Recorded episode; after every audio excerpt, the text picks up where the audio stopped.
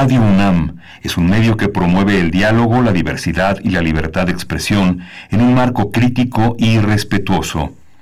Los comentarios expresados a lo largo de su programación reflejan la opinión de quien los emite, mas no de la radiodifusora. Radio UNAM presenta Primer Movimiento. El mundo desde la universidad.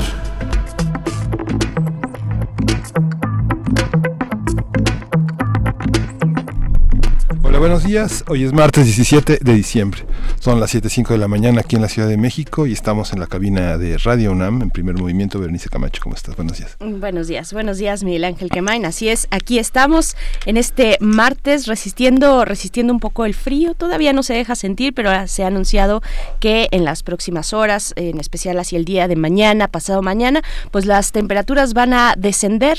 Siempre nos prometen eso, pero finalmente nos quedan debiendo, por lo menos en lo que toca a la Ciudad de México, al Valle de la Ciudad de México, la zona metropolitana, pero sí hay que estar preparados si ustedes nos escuchan desde el norte del país, la meseta del, del norte, más hacia el norte, pues ahí sí se va a dejar sentir esta eh, masa de aire polar que se empieza a mover hacia nuestro país y así estamos, así iniciamos este martes 17 de diciembre, ya entrados en la vacación, eh, todo el personal y todas las, eh, pues los distintos perfiles que componen en esta universidad, pues ya estamos en, en esta vacación. Pues bueno, nosotros seguimos aquí, seguiremos aquí durante toda la semana, totalmente en vivo, a través del 96.1 de FM.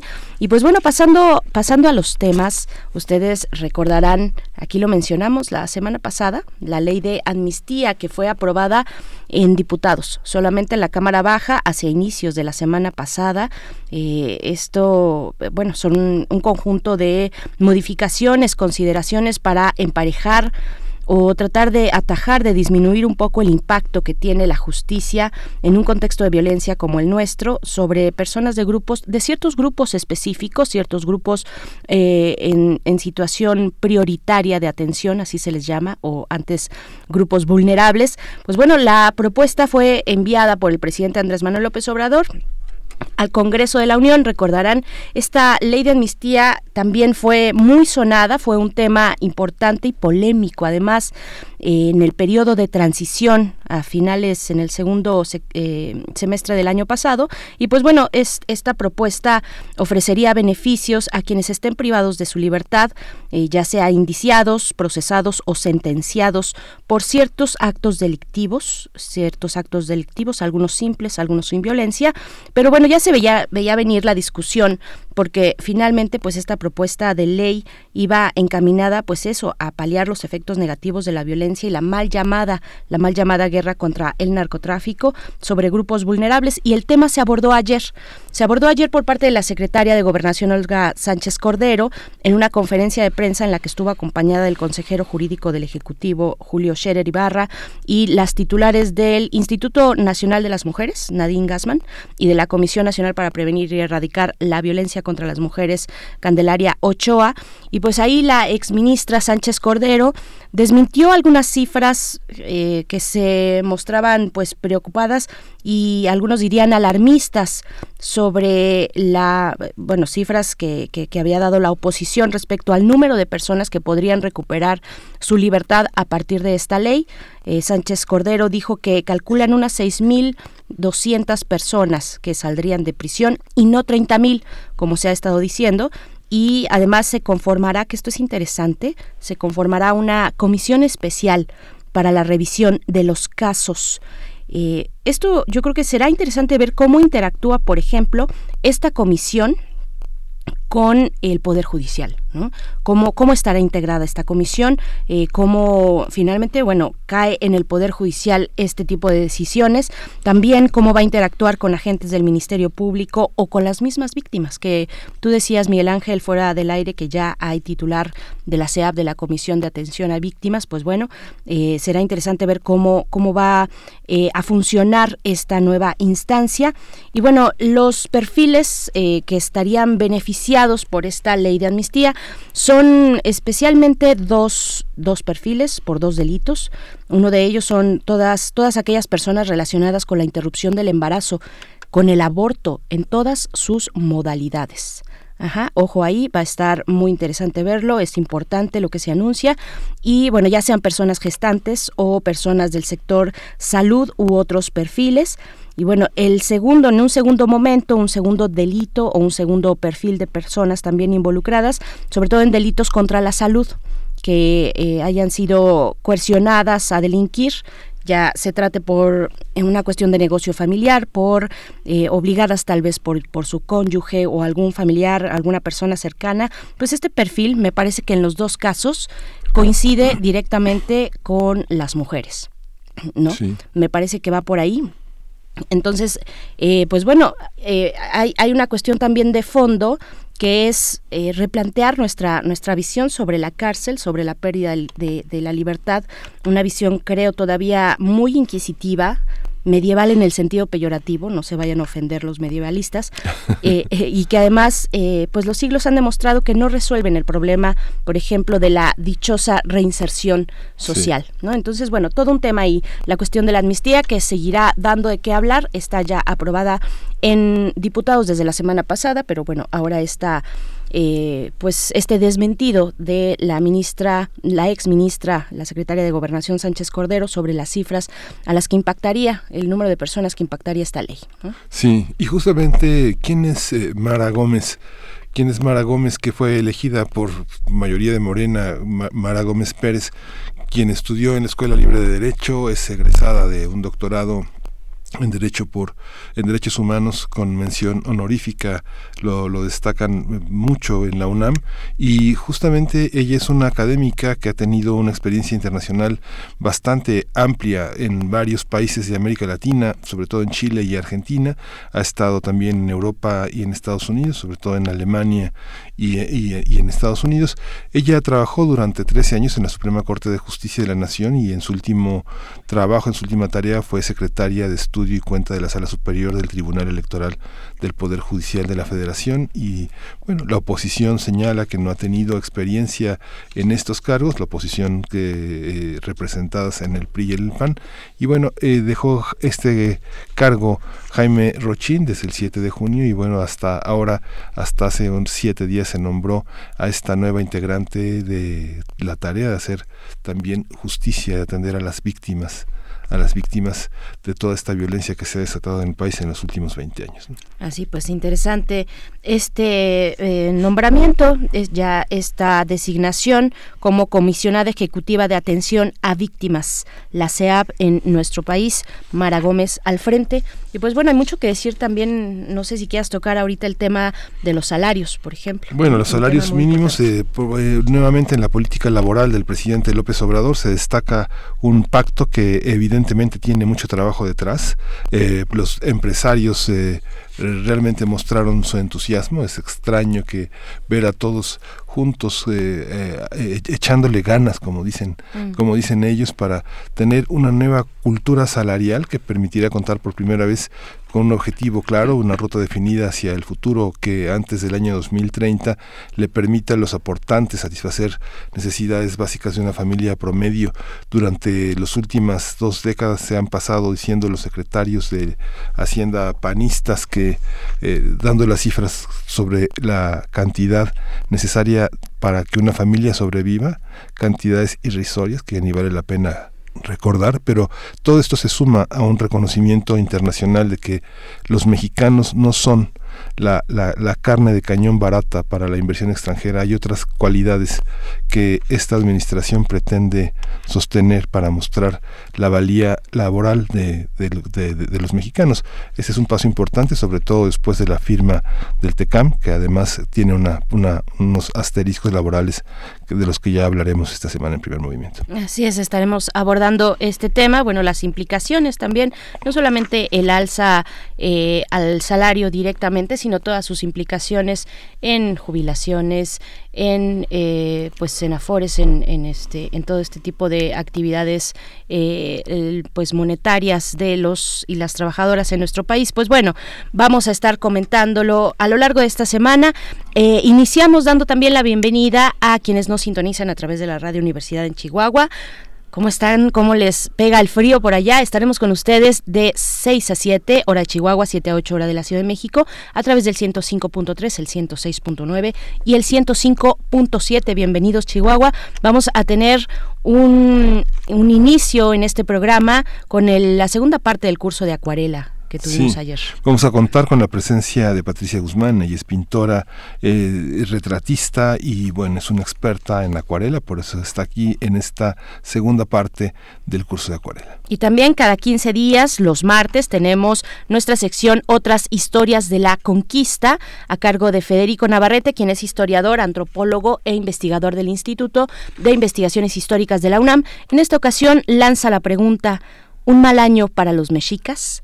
Eh, Federico Navarrete, que ha hecho una crónica, nos ha llevado en los últimos seis meses una crónica respecto a lo que se conmemora los 500 años de este encuentro de culturas. Pues bueno, eh, ha sido un mal año para los mexicas de aquellos tiempos y de estos. ¿Y de estos qué tal?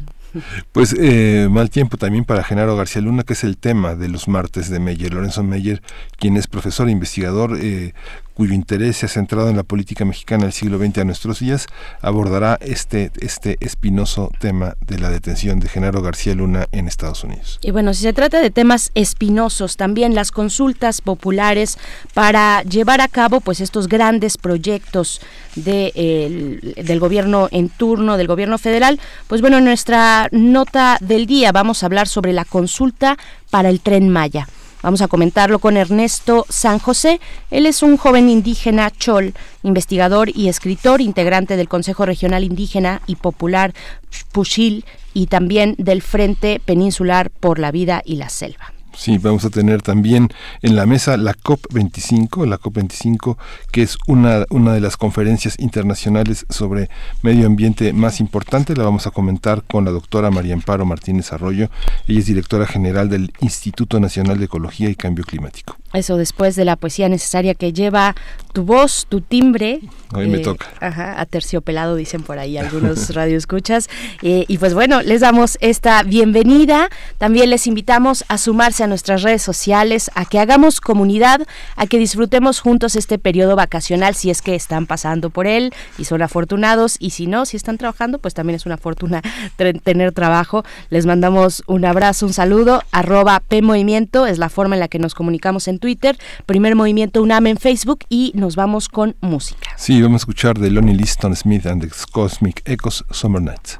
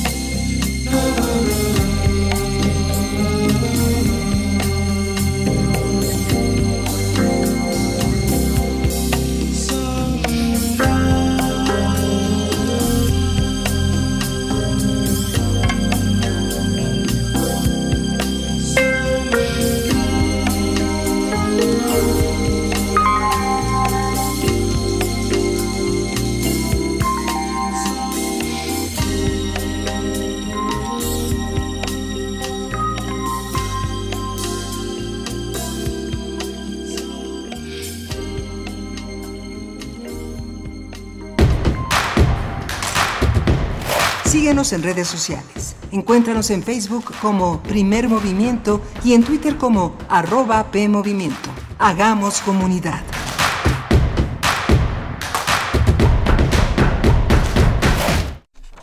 La acuarela se distingue de otras técnicas de pintura por la manera en que se utiliza el papel de algodón como soporte. De esta manera, al entrar en contacto con los pigmentos diluidos en agua, el artista puede darle una luminosidad y una apariencia transparente a la obra. México es uno de los países que también cuenta con una importante tradición de artistas de la acuarela, entre los que destacan José María Velasco, Leandro Izaguirre, Gerardo Murillo, conocido como el doctor Atl, hablábamos de él el día de ayer, eh, Pastor Velázquez y Alfredo Guatirrojo. Asimismo, algunos de los acuarelistas mexicanos contemporáneos, quienes han sido reconocidos por sus obras en todo el país y eh, fuera del país, son Gabriel Gómez Soto, Lucila Flores Fierro, Patricia Guzmán, Cuauhtémoc Velázquez, Armando García, Ulises Castro, Luis Viñals y Patricia Gorostiza. Las temáticas y corrientes con mayor presencia en las obras de los artistas mexicanos son los paisajes, ilustraciones botánicas, retratos de personalidades importantes de la política, cultura y comunidades indígenas, entre muchos otros. Vamos a conversar sobre los acuarelistas más conocidos y las distintas maneras que ha evolucionado esta técnica, cuáles son sus temas y propuestas más usuales, quién se ha desviado de ellos y cómo puede innovarse con este material. Para ello nos acompaña una vez más, por segunda ocasión, Patricia Guzmán, quien es pintora mexicana, conocida por sus retratos realistas en acuarela, óleo y acrílico. Su trabajo ha sido galardonado con más de 30 premios en exhibiciones nacionales e internacionales, incluyendo el premio lugar de la el primer lugar, perdón, de la revista Artist Magazine, el segundo lugar en el World Glamour Prize y en China, esto en China y dos veces primer lugar en el premio de la Sociedad Mexicana de Acuarelistas entre otros. Y pues bueno, ella ya está hidratando sus pigmentos, sus pinturas y tiene un despliegue aquí en la mesa de primer movimiento que, que es de verdad envidiable. ¿Cómo estás, Patricia? Gracias por estar una vez más aquí. Hola, ¿qué tal? Buenos días. Muchas gracias pues por la invitación, por esta segunda sesión y pues vamos a pintar un poco de acuarela. Vamos a, vamos a darle a la acuarela. Y yo creo que, bueno, ayer hacíamos un recuento de los materiales, ¿no? Hablamos mucho del papel, eh, de, de, este soporte. Nos comentabas la diferencia entre otros pigmentos que se diluyen en agua, ¿no? Como, mm. como lo es la acuarela. Bueno, está el, eh, el acrílico, el, el, wash también, ah, que es un poco un término medio. ¿sí? De ese no hablábamos ayer. Exacto, sí, el wash es como Sí, como una especie de término intermedio entre acuarela y acrílico. Lo que pasa que el acrílico es totalmente opaco, o sea, es decir, puedo pintar colores claros sobre oscuros. Y el wash también tiene esa mm, característica. Son colores que ya traen blanco integrado. Puede ser blanco de China. O, o sea, al ser opacos significa que van a pintar de una manera muy sólida sobre lo que ya tengas abajo. Y con la acuarela tenemos colores transparentes y colores opacos y semiopacos. Entonces, con la acuarela tienes todo ese rango de posibilidades. Desde, por ejemplo, los amarillos, uno pensaría que son transparentes, ¿no? Como que sientes que pueden ser transparentes y todos son opacos. Los amarillos. Todos los amarillos, amarillo de cadmio, ocre, eh, los, todos los casmios, ¿no? Rojos. Y eso lo puedes ver en cada tubo o en cada pastilla. En las que son profesionales, ahí te va indicando que, eh, bueno, su transparencia, si son totalmente transparentes, mitad, mitad o totalmente opacos. En lo personal, como mi trabajo lleva eh, normalmente varias capas de pintura, entonces procuro utilizar transparentes porque eso significa que a la larga no se va a ver como sucio el trabajo o como empastado. Si utilizara una o dos capas, entonces pues no habría tanto problema. Incluso, por ejemplo, los chinos pueden agarrar el justo el blanco de, de China y lo combinan con todos los colores y se van generando como colores apastelados. Ay, qué, qué bonito. Bueno, hay que hablar de los colores. Tú traes una paleta súper profesional. Ayer compartíamos otra por aquí también de Schminke. Pero, eh, pero bueno, para quien va empezando, porque ayer que traía yo mi paleta de color, bueno, tú decías, bueno, cuesta tanto, pero esta paleta fue poquito a poquito. Ah. Cuando podía me escapaba, iba por una pinturita y así. Ah. Uno puede ir poco a poco haciendo su set de pinturas, pero ¿con qué empezar? ¿Cuáles son esos colores que uno debe tener mínimamente para iniciar una acuarela? Pues ya venden sets de 12 o 24 colores y esos son muy prácticos para quien comienza, porque pues ya tienen como lo básico. Entonces, a partir de ahí pueden generar bastante, ¿no? Los lo básico es los colores primarios. Exacto, amarillos, rojos, azules y probablemente venga algún verde, algún café, negro y blanco. Colores tierra, tal vez. Exacto, colores tierra, sí, como tipo siena tostado, ese vienen muchos, ¿no? O casi todos. Este y sí, sí, con, para empezar, se pueden comprar uno de esos sets. Ahora, si lo quieren comprar por separado, también se puede cada color, como mencionabas. Y pues de ahí, bueno, yo tengo una paleta esencial, que es la que tengo en mi mochila de los terremotos, que si algo sucede yo mm. salgo con esos colores. y este y ahí, por ejemplo, yo no utilizo amarillos porque son opacos, ahí lo suplo con siena natural, que da un ah. toque así como amarillento, pero es transparente. Pero bueno, esto ya es hablando muy especializado por, por mi tipo de trabajo, ¿no? O por ejemplo, siena tostado, el rosa permanente, el azul ultramar. ¿El rosa permanente es muy intenso? Ajá. Sí, ¿no? sí. Y siena tostado, ah, ya lo dije, ¿verdad? Este, ¿Ocre? ¿Algún ocre o no usas mm, ocre? No, bueno, me gusta el no, realmente no. Lo que pasa es que son muy terrosos, entonces cuando estás pintando se genera una especie de textura como de más tierra, que es bonito, pero mm.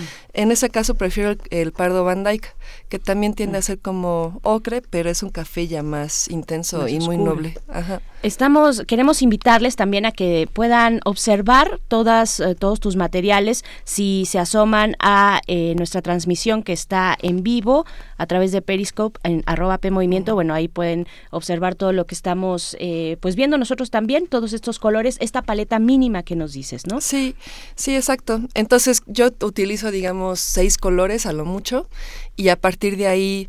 O sea, en realidad no necesitan 20 colores, ¿no? con unos seis colores que tengan es suficiente para que puedan generar todo un rango de posibilidades. Justo aquí traigo un ejercicio de combinaciones de color, que bueno, esto ya es una paleta grande, en donde son pues más de 20 colores. Es un cuadro, es un cuadro, digamos, como si fueran las tablas de multiplicar cuando, eh, cuando estás aprendiéndolas de un lado, en una primera esquina eh, unos colores y en el otro, digamos, haciendo esquina también, otro tipo de colores y se van mezclando los de arriba con los de abajo y pues en medio queda el tipo de mezcla, ¿no? ¿Esa tabla la haces tú o la quieres? Yo la hice, sí. Es un ejercicio que les pongo para que puedan entender qué tanta, o sea, qué tanto puede salir de una paleta de color. en, los talleres lo que hago es que con los seis colores que les pido hacen esto, entonces es un cuadrado rectángulo más pequeño, pero ahí pueden ver todas las posibilidades de esa paleta. Entonces, lo que siempre les menciono es de que justo eso de que no necesitan tantos colores, ¿no? Porque al final te haces bolas y, y, empiezas a hacer como... Es como cuando quieres aprender a cocinar entonces es, no te vas a ir a comprar todos los materiales que veas, ¿no? Ni todas las cacerolas, ni todo, sino como ir a lo específico y a partir de ahí, de algo pequeño, ya vas aumentando tu saber. De lo contrario, se vuelve agobiante. Y la acuarela son, es así como que no acabas en la vida, yo creo. Eh, sí, no, No, no, acabarías. En, todos los materiales del arte, de arte, eh, de artes plásticas. Hay, solamente para pasar ya al siguiente tema y para que nos expliques las técnicas, eh, hay personas que se pueden sentir tal vez un poquito inclinadas por hacer retrato. Y el tema del color piel, o de los colores, las grandes gamas, las sombras, las luces del color piel, pues también es, es toda una cuestión. Cuando abrimos los típicos lápices de la primaria, pues solo viene el color carnita, ¿no? Que, es como un durazno clarito. Pero bueno, las posibilidades son muchas. ¿Cuáles son los tres colores o los que usas tú básicos para hacer tonos piel? Es siena natural, eh, rosa permanente, siena tostado y azul ultramar. Recientemente estoy agarrando un verde, como tipo verde esmeralda, y me está gustando mucho, en específico para los tonos de piel de los retratos de indígenas que hago. Entonces ese verde me está ayudando mucho. Eh, entonces pueden suplir, bueno, sí pueden agregar el verde, tanto el azul con el verde. Entonces, en mi proceso lo que hago es que voy comenzando poco a poco. Mi proceso se le conoce como pintura indirecta. Es decir, va a ser la suma de capa tras capa, tras capa, tras capa, lo que me va a generar el color final. No agarro, si bien sí hay colores preparados como justo color carne, pues son muy genéricos y no les puedes dar realmente la, las variedades de cada persona, ¿no? Que somos bien distintos. Entonces, lo que hago es que voy combinando y voy de claro a oscuro. No, o sea, no trato de llegar al color luego, luego, en el caso de las de la piel. Y entonces voy construyendo justo eso, ¿no? Mi primer capa probablemente sea siena natural, con rosa, y ya. Y se ve bien aguada la pintura, como si fuera, yo les digo, agua de acuarela, ¿no? Y ya de ahí vamos sumando poco a poco. Ya que se secó, eso es muy importante. Sí me va a aceptar N cantidad de capas el papel arches, pero eh, cada capa se tiene que secar porque si, si no, si quieres seguirle avanzando, entonces es probable que empieces a borrar o que se empiece a manchar la pintura. Y entonces la segunda capa probablemente sea siena natural, más rosa, más un poco de siena tostado. Y también desde el principio pongo un acento bien oscuro, el, el negro más negro de, mi, de la cara o lo que esté pintando, para que de esa manera pueda tener todo ese despliegue de posibilidades desde el más claro hasta el más oscuro ya puestos en un principio en mi cuadro. Y eso me ayuda a visualizar qué tanto necesito seguir oscureciendo. Porque lo que sucede es que vas pintando y de repente dices, ah, pues ya casi acabo, y pone los oscuros, y cuál, te falta un montón todavía. Sí. el, el, los tonos oscuros son también un tema complicado para la acuarela porque es transparente y porque es, es clara, ¿no? Eso es sobre el papel blanco, vaya, no, es tan densa como otros pigmentos, ¿no? Sí, si bien si encuentras el color negro en las tiendas, en acuarela, está esta cuestión que yo sí lo aplico mucho para mis alumnos, para que aprendan a hacer el negro. Lo que pasa que se supone que es casi casi un pecado, ¿no?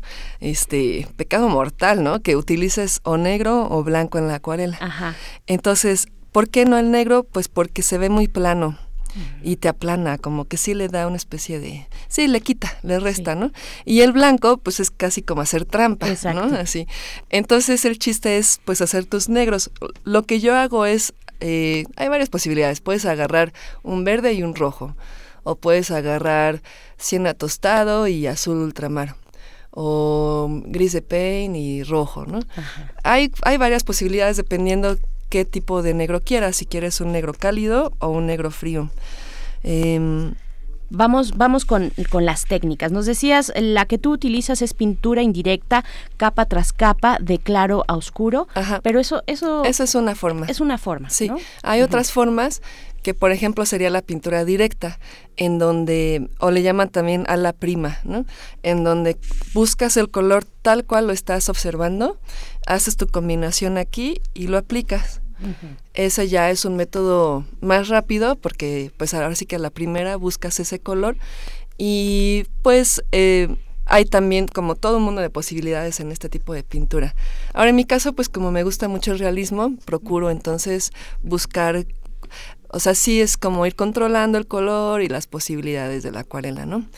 Pero sí, en pintura directa, pues ahora sí que en, toda la pintura, ¿no? Hay, hay maravillas. Claro. ¿Cuándo se usa el mojado sobre mojado, el mojado sobre seco, eh, la técnica del pincel seco también, ¿no? Sí, sí, pues eso ya sería el ABC de la acuarela. Entonces, me refiero, esto hace referencia a dos cosas el uso del pincel y el uso del papel. Entonces, cuando digo mojado sobre mojado, quiere decir, el primero se refiere al pincel y el segundo se refiere al papel. Entonces, son tres básicamente, mojado sobre mojado, mojado sobre seco y seco sobre seco. Yo utilizo la combinación de los tres para lograr mi trabajo.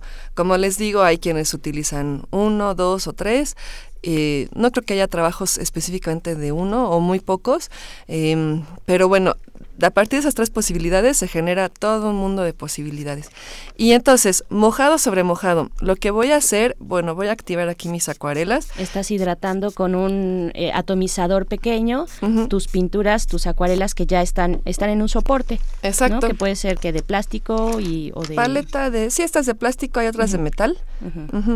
Sí. Y otras de cerámica, ¿no? ah, sí, Que resbala muy bien la pintura, la cerámica. Siempre voy a tener dos recipientes de agua, uno en donde va a ser agua limpia y el otro donde voy a enjuagar el pincel y siempre voy a tener aquí mis servilletas, lo cual me va a ayudar a controlar qué tanta cantidad de pigmento de agua tiene mi pincel. Hay quienes utilizan esponjas en este caso, yo me hallo más con papel o trapitos, ¿no? También utilizan. Y bueno, voy a hacer entonces mi combinación de color. Voy a llevarme una buena cantidad de agua. Por ejemplo, este pincel carga bastante agua. Le llaman mop a este tipo de pincel, como trapeador. Como trapeador, ajá, sí. Que es un pincel grueso, pareciera como para las artes orientales de la escritura, ¿no? Exacto, sí. Muy grueso. Sí. comenta uno de nuestros, eh, ya no es radio escucha, sino que está visualizando la transmisión en Periscope, en Periscope ah. que son, eh, ¿cómo saber, cómo descubrir si tiene uno talento o no? ¿Qué cantidad de, de iniciativa puede uno incluir en esta valoración? Bueno, yo creo que si ya tienes la curiosidad, entonces la sigas. Y, y, en este caso, pues aprender con quien, el tipo de trabajo que a ti te guste. Y en, o sea, en ese sentido tu curiosidad se va como exponenciando. Pero es difícil contestar esa pregunta porque, por ejemplo, he tenido alumnos que a los dos años yo decía, pues es que ya, o sea, ya no hay más, ¿no? Ya hasta aquí, ¿no? Y pasa más tiempo y empiezan a hacer así obra maravillosa o se clavan, o porque a lo mejor antes no, no pintaban y ahora ya tienen como más chance y, se clavan y empiezan a hacer obra que nos maravilla. Y es que realmente no lo, no, o sea, es difícil determinarlo. Pero si ya tienes esta cosquilla aquí y lo quieres hacer, hazlo, ¿no? Y síguelo hasta, pues hasta donde tú puedas. Y, será como eh, el virtuosismo que, que, tiene que llevarse a través de la práctica constante de todos los días o de una buena eh, parte de tu vida dedicándole a esto para ir mejorando, ¿no? Claro, sí, todo esto es una práctica, ¿no? Digo, yo tengo, o sea, desde los 21 años que vivo de esto, es decir, tengo 15 años.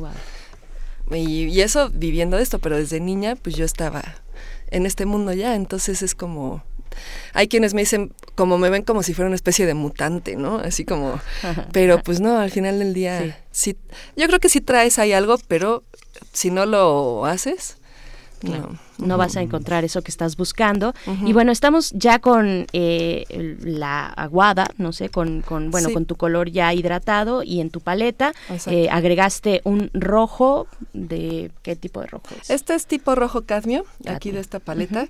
Y entonces lo que voy a hacer es mojado sobre mojado, es decir, mi, mi papel va a estar mojado. Y como ven estoy sumergiendo el jaque, este es un jaque, un pincel de estilo oriental que está cargando bastante agua, está bien, ahora sí que eh, suelta gotas de agua. Sí voy a quitar un poco de exceso aquí en la orilla del recipiente y entonces voy a llevar para acá el agua y miren, estoy humedeciendo el papel. Y es un papel en un bloque engomado, completamente sellado. Exacto, sí tiene goma alrededor. Y como pueden ver, charolea con la luz de los focos a esto le llamo charoleo, ¿no? En este caso apenas está charoleando, no sé si se alcanza a ver, pero hay un lugar en donde más, eso me está hablando de diferentes niveles de humedad. Pero bueno, vámonos ya con la pintura y voy a agarrar el pincel y van a ver cómo se... Estás tomando pintura que ya estaba diluida, la que pusiste eh, previamente en tu paleta, esta pintura rojo cadmio, sobre eh, el papel mojado que, que, humedeciste con este pincel jaque. Exacto. Entonces es la técnica de mojado sobre mojado. Y aquí lo que sucede es que el agua que ya tiene el papel está haciendo la chamba por mí en el sentido de que solito le está mm, como fundiendo con el papel. Mm, se expande, ¿no? Se expande, como que genera, sí, como que se mueve solita la pintura. En este caso, en el húmedo sobre húmedo, puedo hacer trabajos de este tipo, por ejemplo. Para es que traes algunas obras ahí. Eh, yo creo que el gatito será. Sí, sí este es más obvio, por ejemplo. Ok, sí, ay, qué belleza. Es un gato, es un gato que está a punto, como cazando, a punto. Es un gato de humo, es un gato de humo. Un, gato de humo, exactamente. Qué, qué maravilla. Este es un ejercicio que les pongo a los alumnos. El autor original de esta obra es André Penovac, de Serbia, y entonces él trabaja mucho este tipo de efectos. Parecería que es muy sencillo, pero es de lo que tiene más. Mm, como más práctica, porque sí es mucho tiempo como para poder determinar qué tanta agua, qué tanto pigmento y a la primera te salga. Claro. Y es que aquí cuando es mojado sobre mojado, el agua, cuando pones el pigmento sobre tu papel eh, mojado, pues el pigmento se va. Exacto. O sea, es como una gota. El efecto es muy bonito, pero se va y ahí sí controlarlo puede ser muy complicado, ¿no? Sí. Darle forma. Exacto. Aquí, por ejemplo, es el retrato de mi perro y los ojos y la nariz están un poco más en seco, pero el resto es más en húmedo sobre húmedo. Sí, y claro. también está este gato, que es algo muy similar. Este ya tiene más realismo, pero finalmente bajo la misma el mismo proces- procedimiento. Claro, nos puede servir para hacer, digamos, esta parte muy voluminosa y peluda de los gatos o de los animales, ¿no? Creo que funciona también con ese efecto. Exacto. Muy bien, pues vamos al, al, Al que sigue. Al que sigue. Miren, ya nada más para acabar en húmedo sobre húmedo, sigue húmedo, entonces aquí puedo aplicar, agarrar otro color que quiera meter, pero el chiste es que para que solito se funda debe de tener más pigmento que el anterior, es decir, el rojo primero que metí es como tipo, digamos, leche light. la- su consistencia y este morado va a tener como tipo leche carnation la consistencia y entonces, como ya es, tiene mayor viscosidad, a la hora de llevármelo para acá, se va a fundir con lo que ya tengo. De esa manera puedo seguir pintando y añadiendo color e información mientras siga húmedo el papel. Y por otra parte, si quisiera hacer coliflores, que es, es otra forma de... eh, bueno, pueden ser errores, pero también pueden ser eh, cosas que haces, o sea, como ya con la intención de que se vea. Y entonces aquí es al revés, que tenga menos pigmento, dejas caer una gota y se empieza a hacer una especie de mancha. Eso también te puede generar efectos bien padres. Eso, a eso llamas coliflores. Coliflor, bueno, por no decir el nombre normal que utilizamos aquí en el aire. ok, ok, ok. Hay una pintora japonesa que las capitaliza de manera maravillosa, se llama Yuko Nagayama. Ella pinta flores increíbles, hace poesía, ¿no? Y con las coliflores se apoya mucho en los fondos y para dar los efectos de las flores, como simplificándolas al final. Ajá, al fondo, poniéndolas en un, en un plano atrás, ¿no? Ajá, Ajá. exacto. Vamos con la siguiente técnica. Híjole, ya se nos está acabando el tiempo. Entonces, si nuestra productora nos da chance todavía de ver el mojado sobre seco. Mojado sobre seco, nos dámonos de bolón. Entonces, el papel está seco y lo que hago es literal, o sea, simplemente así con el papel seco agarro una buena cantidad de color y me lo llevo. Este pincel es sintético, este de hecho es de la parisina, que funciona bastante bien.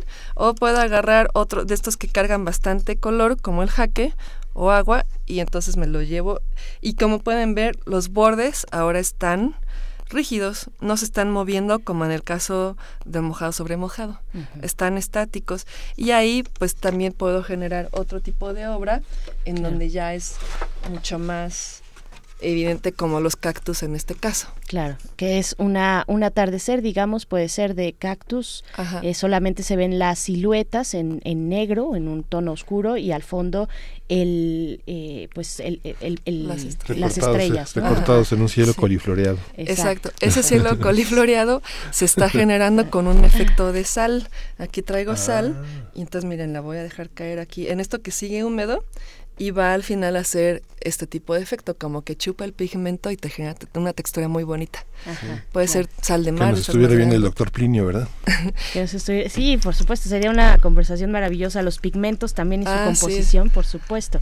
Vamos entonces al último. Digamos, este mojado sobre seco es lo que generalmente podríamos pensar por la acuarela, ¿no? Agarras tu pincel mojado con pigmento y lo pones sobre tu papel seco. ¿no? Exacto, Ajá. sí. Y vamos con el seco sobre seco. El seco sobre seco es como si ya estuvieran dibujando, literal, como si fueran colores, Prismacolor o colores, ¿no? De- y entonces agarro pigmento con mi pincel ya más de este como de 5 milímetros de diámetro más o menos, redondo, quito exceso de pigmento y de agua en la servilleta y me lo llevo aquí al papel. Entonces voy a hacer trazos pequeños, pero como puedo controlar la cantidad de color y pigmento que estoy llevando, eso me permite el realismo deseado, hasta sus últimas posibilidades. Puedes hacer hiperrealismo en acuarela sin ningún problema, o sea, pero bueno, ya en este caso ya son horas de trabajo. Es decir, por ejemplo, hay un pintor francés que hace puro hiperrealismo en son paisajes de París y se tarda 80 horas en cada acuarela.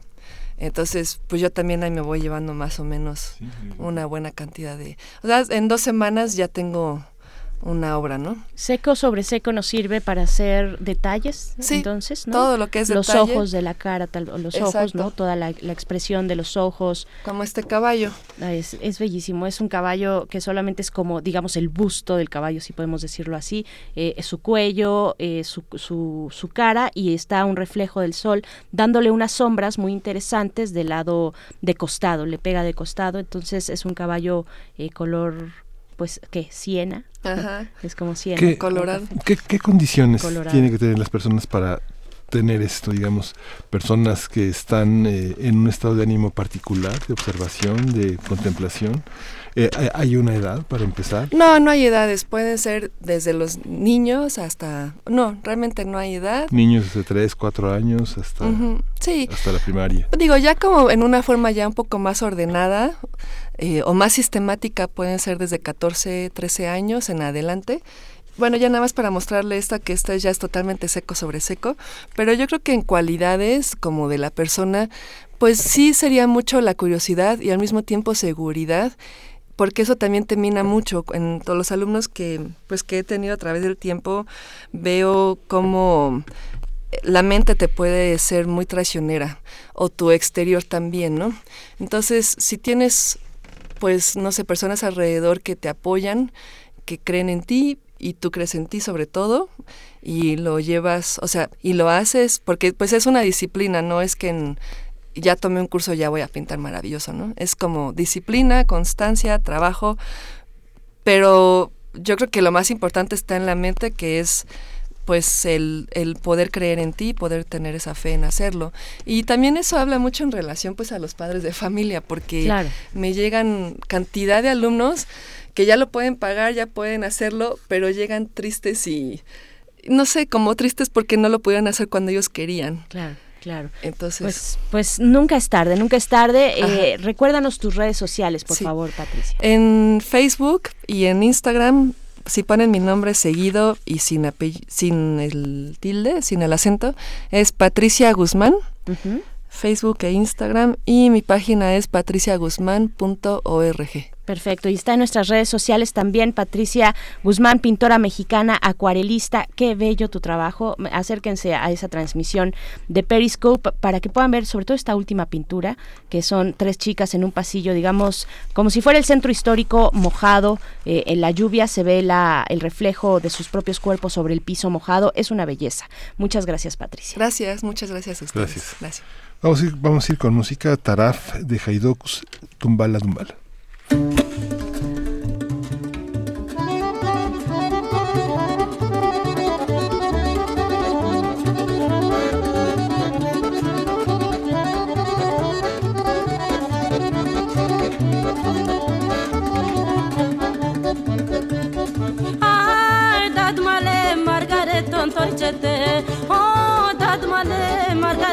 Întoarce-te, întoarce-te așa la mine Amândoi s-o frigem bine, întoarce-te așa la mine Amândoi s-o frigem bine Dum dacă dum la dai dum la la Dum dacă dum la dai dum la la Dai dum la dai dum la la Rec dacă dum la dai dum la la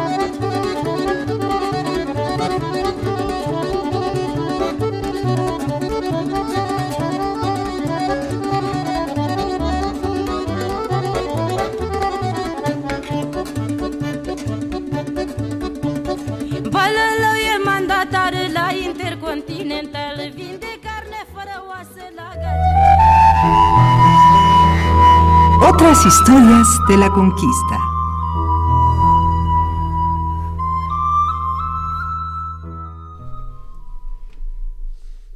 Federico Navarrete, buenos días. Estamos en esta sección sobre la conquista de México, en esta conmemoración de la conquista, otras historias de la conquista. Un mal año para los mexicas, ¿así fue? Hola, hola Miguel Ángel, qué gusto esta, pues como esta es nuestra última este pues módulo del año sí sí sí, la última vez que voy a hablar del tema con ustedes en 2019 pues eh, la, se acuerdan que la, hace dos semanas hicimos un balance de cómo fue el año para los españoles sí. Que fue pues un año bastante mejor de lo que se hubiera podido esperar y que en cambio para pues los mexicas definitivamente no fue un buen año no el este quizá pudieran consolarse como hacemos ahora con tanta frecuencia en el mundo moderno, pensando, bueno, nosotros ahora ya sabemos retroactivamente que los años que vinieron, 1520 y 1521, fueron mucho peores. Entonces, quizá, pues, en ese sentido, 1519 no fue tan malo como nos suele pasar ahora, ¿no? Que tristemente en, nuestra realidad contemporánea pensamos que un año es muy malo y luego el año siguiente excede nuestras expectativas, ¿no? Se supera a sí mismo. Justamente, ¿Sí? ¿Qué sí, sí. Se supera a sí mismo año con año, mes con mes, casi, casi. Pero te escuchamos, Federico Narrete. Van empeorando. Y justamente creo que eso es lo que le pasó a los, a los mexicas. Ellos ya sabían que había españoles en el Caribe, que había unos seres nuevos en el Caribe. Ya sabían que habían empezado a explorar las costas del mundo que ellos conocían, del, del mundo redondo rodeado de agua, como ellos lo, lo concebían, y ya tenían una colección de objetos y tenían información sobre ellos. Entonces, de alguna manera, podemos decir que quizá ya esperaban la llegada de las personas que llegaron a principios de 1519, de los seres, porque pues no sabían realmente si eran personas, dioses o animales, eh, ya lo esperaban, pero de todas maneras lo que sucedió una vez que llegaron, desde luego, pues era inimaginable. Yo creo que ningún profeta mexica o ninguno de los nahuales o adivinos que tanto eh, utilizaba Moctezuma le hubiera predicho que a final de 1519 esos extraños iban a estar viviendo en México Tenochtitlan, en la capital del imperio, en el palacio de su tío, Axayácatl. O sea, o sea, eso, eso desde luego no lo podían predecir. Y eso pues es un típico caso de las expectativas que sobrepasan, bueno, más bien de la realidad que sobrepasa las expectativas, perdón. Y este, y hay que pensar un poco lo que enfrentaron los mexicas. O sea, cuando, cuando llegan los estos seres extraños a la, a la playa de Veracruz, que nosotros llamamos españoles y que ellos no sabían quiénes eran, los mexicas se enfrentan a un dilema gigantesco, pues casi tan grande como para nosotros en el siglo XXI es tratar de entender el tema del calentamiento global, ¿no? Es un dilema que involucra la naturaleza de los seres, son humanos, son dioses, son eh, animales, que, que, implica lo social, implica, pues tienen intenciones con quién, a quién amenazan, con quién se pueden aliar, y que implica también toda una concepción del futuro, se va a acabar el mundo o no. En ese sentido, lo que le sucedió a la élite mexica es que este dilema era tan grande y tan difícil de resolver que la élite se dividió entre sí, que no pudieron ponerse de acuerdo en cómo resolverlo, como pues en el siglo XXI las élites políticas eh, están divididas o son incapaces de, enfrentar el problema del, calentamiento global, ¿no? Creo que la analogía tiene bastante para sí. Y la desarrollo en, mi libro de Quién conquistó México, que acabamos de publicar en, en Editorial Debate. ¿Quién conquistó pues, México? ¿Acaba de salir? ¿Quién conquistó México, sí. Acaba de salir justo en, en octubre de este año. Mm. Ah, Ya lo tenemos, ya lo tenemos en librerías. Ya está en librerías, sí. Ajá. Bueno, sería buena oportunidad eh, oportunidad para abrir el siguiente año contigo, Federico Navarrete, y hablar de, de, tu libro. Ojalá pudieras venir a, cabina un poquito más, pero cuéntanos eh, de, entonces de este tema. Ajá. Sí, con todo gusto ah, este, hablamos del libro el, el, próximo año, pero volviendo al, hilo de, de, lo que les planteaba, y entonces pues se dividieron y se paralizaron, porque pues una élite dividida pues no puede tomar decisiones como, como nos está pasando justamente con el calentamiento global, ¿no? Estamos paralizados. Y eso fue aprovechado pues por, por los tlaxcaltecas, como ya vimos, por los propios españoles, y generó un fenómeno completamente nuevo e impredecible. No tanto la irrupción en sí mismo de los españoles, sino que los españoles, alrededor de los españoles, se formó una coalición que nunca había existido, una coalición de muchos pueblos contra los mexicas. Y eso sí es algo que nunca había sucedido antes y que los mexicas pues tampoco sabían cómo cómo enfrentar, ¿no? Y entonces lo que sucedió es que a lo largo del año, conforme esta coalición se fue fortaleciendo y fue creciendo, más impotentes fueron los mexicas de enfrentarlos, más incapaces fueron de pues de lidiar con un fenómeno político radicalmente nuevo. Y eso fue el fenómeno de 1519, ¿no? La construcción pues vertiginosa en menos de nueve meses de una coalición entre personas y seres que no se habían conocido hasta ese momento, ¿no? Que completamente diferentes. Y eso fue lo que realmente, pues, la gran sorpresa del, del 19, eh, la, la manera en que los españoles fueron absorbidos por los otros pueblos indígenas y convertidos en pues en el estandarte, en la cabecera, en los en los líderes inclusive de su coalición contra los mexicas. Y eso sí es algo que pues ninguna persona se hubiera podido imaginar para 1519 y seguro fue la peor este, la peor noticia del año para los mexicas. Sin duda, sí, sin duda. Pues ahí está esta, eh, pues esta lectura, esto que nos compartes esta mañana. Un último comentario, pues ya antes de, irnos de vacaciones, eh, Federico, ah, no sin antes también recordarles que pueden acercarse a noticonquista.unam.mx, este sitio electrónico que es pues parte de un proyecto de investigación eh, eh, y que se presenta por parte del Instituto de Investigaciones Históricas. En esta ocasión tienen La vida en la ciudad, el mercado de Tlatelolco y la cocina antropofágica. Sí, dos temas este bueno, el tema del mercado es pues muy conocido, el de la comida antropofágica es muy polémico y pues justamente en Noticonquista nos gusta pues afrontar realmente hablar de frente y claramente sobre estos temas tan complejos y tan polémicos y tratarlos de explicar más allá de los juicios y sin tratar de encontrar una, una explicación histórica de por qué sucedían estas cosas. Como hemos hablado también, por cierto, de las masacres cometidas por los españoles. Así es, así es. Pues un mal año para los mexicas, pero también eh, el maravillarse ante algo completamente diferente eh, debe ser un motor importante eh, a nivel cultural, ¿no? Por lo menos. Sí. Pues sí, realmente también eso es, es una bonita manera de, pensar este año, ¿no? Fue un año en que tanto los indígenas descubrieron un mundo diferente, el de los españoles, como los españoles descubrieron su mundo diferente, el de los indígenas. Entonces también fue un año de maravillarse. Sí, de que se te mueve el piso y, el centro de todo. Y es, que, y es que todos esos cambios son, son francamente dolorosos. El mundo de la estabilidad es un mundo de algodones, anestésico, ¿no? Y tal vez este mundo de los cambios, con todo y que lo que se perfila puede ser cada vez más adverso o más eh, cambiante, pues finalmente es la base de, del cambio, ¿no? Así es. Pues sí, los cambios nos amenazan a todos, ¿no? Y, provocan miedo muchas veces. Así es. Pues querido Federico Navarrete, muchas gracias por compartir esta lectura muy atinada. Además, este reflejo que nos has, eh, pues, eh, que, nos, al, que nos has llevado, este reflejo con la, la, diferencia de hace 500 años, cómo se vivió este encuentro, estas adversidades y, y bueno, hoy cierras con esto, un mal año para los mexicas. Pues te agradecemos mucho, te mandamos un abrazo y nos encontramos el próximo año 2020 contigo para seguir con estas historias de la conquista. Muchas gracias. Pues un abrazo también y este felicidades y nos vemos el año entrante. Gracias.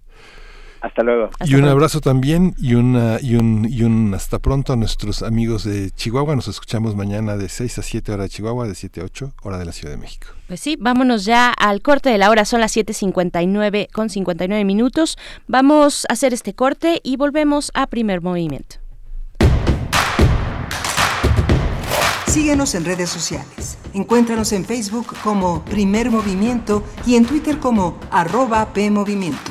Hagamos comunidad.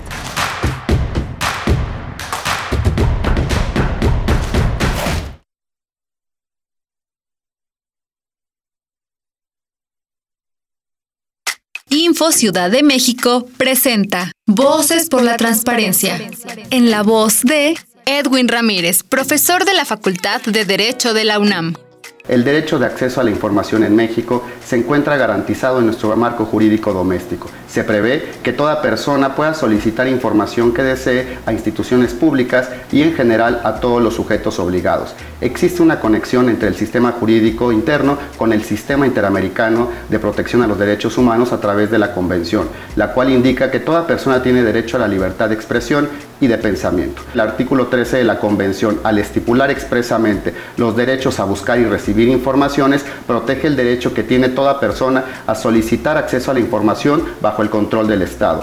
Este tiene el deber de suministrar la información, la cual debe ser entregada sin necesidad de acreditar un interés directo, lo que permite que la información circule en la sociedad. Si te sientes deprimido, con ansiedad o desesperado, no estás solo. En la línea de la vida podemos ayudarte. Llama al 800-911-2000. Te damos información y te escuchamos. También respondemos en redes sociales. Y ofrecemos pláticas, talleres y atención profesional en escuelas o centros de trabajo. No, te, pierdas.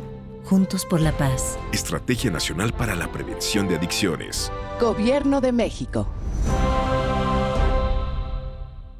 Mi INE está hecho de las primeras voces que exigieron libertad de elección y de expresión. Mi INE está hecho de esas cosas del pasado que no queremos repetir y del futuro que queremos construir. Mi INE cumple 29 años de garantizar el derecho a elecciones libres y que todas las voces cuenten. Mi INE es lo que soy. Yo me identifico con la democracia. Si ya cumpliste 18 años, inscríbete al padrón electoral y obtén tu INE. Infórmate en INE.mx. Contamos todas, contamos todos. INE. ¿No sientes apoyo por parte de tu esposo, tus hijos, tu familia y no sabes qué hacer? ¿Crees que la solución la encuentras al beber? Nosotros te entendemos. Acércate, te estamos esperando. Mayor información al 5705-5802. Lada sin costo 800-561-3368. Encuentra la música de primer movimiento día a día en el Spotify de Radio UNAM y agréganos a tus favoritos.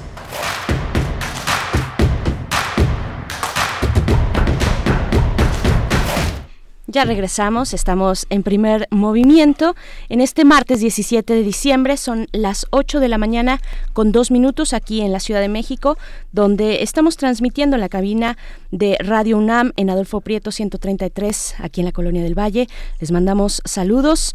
Gracias por continuar en sintonía y estamos en esta cabina Miguel Ángel Quemain. ¿Cómo estás? Hola, Bernice Camacho, buenos días. Venimos del mundo del color, venimos de una, de una experiencia muy interesante en la que tú fuiste una de las protagonistas junto con Patricia Guzmán porque tienes tu estuche de pinturas, eres alguien que sabe lo que eh, es el color. Nos recordamos mucho a nuestro querido colaborador Plinio Sosa porque hay algo de mágico de cocina y de alquimia, ¿no? En los colores, ¿no? Es fascinante ver cómo se moja el papel, cómo los colores serpentean, cómo hay una cosa que que invita a nombrar las cosas de otra manera. Y esta visión que acabamos de pasar con Federico Navarrete que es fascinante, que nos obliga a pensar en estas analogías del historiador en un año que se va, pero que hay una hay una continuidad asombrosa entre entre las fechas, ¿no? Así es, respecto a los a los pigmentos y ahora que sacas a cuento a nuestro querido Plinio Sosa, pues sí, eh, en algunas de las pinturas en la parte de atrás, no, en todas las pinturas debe tener pues este aviso de toxicidad, por ejemplo, ah. cuando se trata el cromo,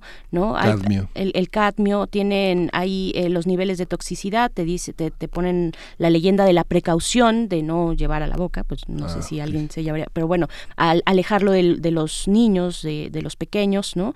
Eh, y solamente algunas, algunos pigmentos pues son recomendados para precisamente para este juego infantil, ¿no? No todos, porque pueden ser tóxicos. Entonces, bueno, sí hay todo, todo un mundo, no solamente con, con lo podríamos platicar, eh, y ya lo hemos tocado con Plinio Sosa, sino también cuando hablamos de la luz y del color, ¿no? Lo que, lo que puedes hacer con los colores primarios, pues bueno, ya Patricia Guzmán nos daba algunas ideas de cómo hacer una paleta inicial de color para eh, pues emprender este viaje por la pintura, en su caso la acuarela, pero también bueno el, óleo que es tan clásico, el acrílico, el, el, wash que también es un punto medio entre el acrílico y la acuarela, en fin, todo un mundo y tengo un estuche que me avala. un estuche que me avala, un estuche de pinturas. Y pues le damos la bienvenida a quienes nos sintonizan en la radio Nicolaita. Gracias por estar aquí en Radio UNAM en primer movimiento. Transmitimos gracias a pues esta generosidad de la Universidad Michoacana de San Nicolás de Hidalgo. Eh, a través del 104.3 estaremos con ustedes durante la siguiente hora. Escríbanos en redes sociales. Queremos saber de ustedes, queremos saber cómo pasan este periodo vacacional si, si este, pues bueno, como está también la mañana por allá, una mañana que se empieza a enfriar en algunos estados de la República para las siguientes eh, horas y días, mañana, pasado mañana, es el pronóstico del el tiempo con esta masa polar, masa de aire polar que baja eh, que va de, del norte hacia, pues hacia nuestro país. Y pues bueno, estaremos comentando en la siguiente hora nuestra nota nacional con la participación, eh, como cada 15 días, del el doctor Lorenzo Meyer, Miguel Ángel. Sí, justamente tendremos también una nota, una nota nacional también sobre la consulta para el tren Maya. Vamos a conversar con Ernesto San José. Él es un joven indígena chol, él es investigador y escritor, integra el Consejo Regional Indígena y Popular de Xpujil eh, y del Frente Peninsular por la Vida y la Selva. Va a ser una conversación muy interesante con él. Así es, y si ustedes se perdieron, eh, ya sea porque nos acaban de sintonizar o porque nos escuchan desde la radio Nicolaita, el, el curso de acuarela que tuvimos eh, hace unos momentos, también el día de ayer al arranque con Patricia Guzmán, pues pueden acercarse a nuestras redes sociales. Ahí hay un video en eh, Periscope a través de ese medio que se aloja en Twitter.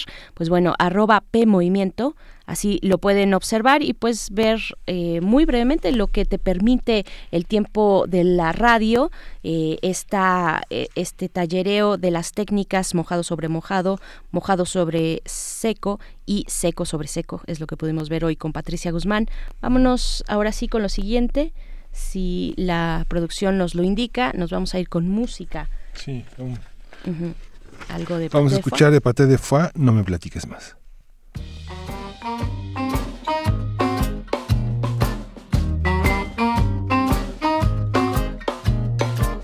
No me platiques más lo que debió pasar antes de conocernos. Sé que has tenido horas felices, aún sin estar conmigo.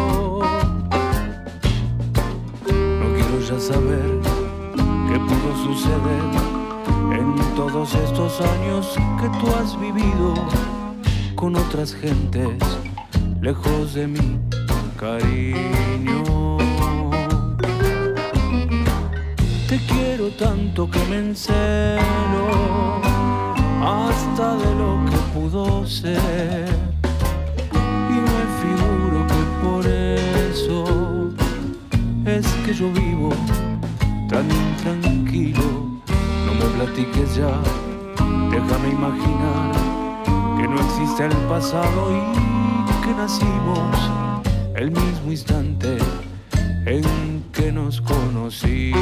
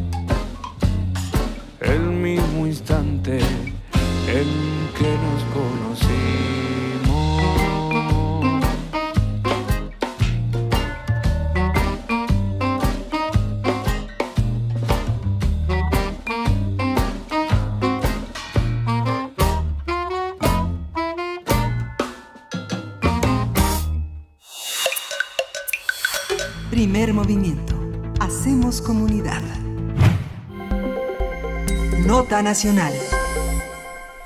Y le damos la bienvenida, como cada 15 días, los martes, al doctor Lorenzo Meyer, profesor investigador universitario, que como interés, entre muchos otros, tiene a la política mexicana del siglo XX y también de la actualidad. Lorenzo Meyer, muy buenos días para hablar hoy de Genaro García Luna. ¿Cómo estás? Berenice, buen día.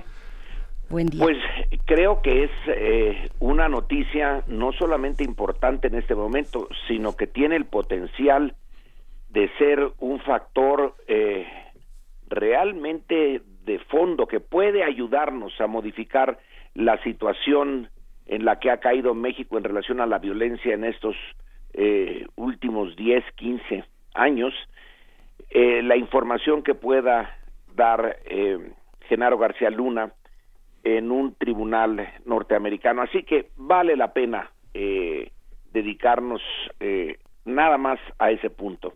Así es. Quiero empezar eh, por un eh, artículo que realmente me llamó la atención y debería llamarnos la atención a todos nosotros los mexicanos, que apareció el 14 de diciembre eh, en el eh, New York Times y que está firmado por Assam Ahmed y Paulina Villegas. ¿Lo ha- ¿Has tenido oportunidad de verlo?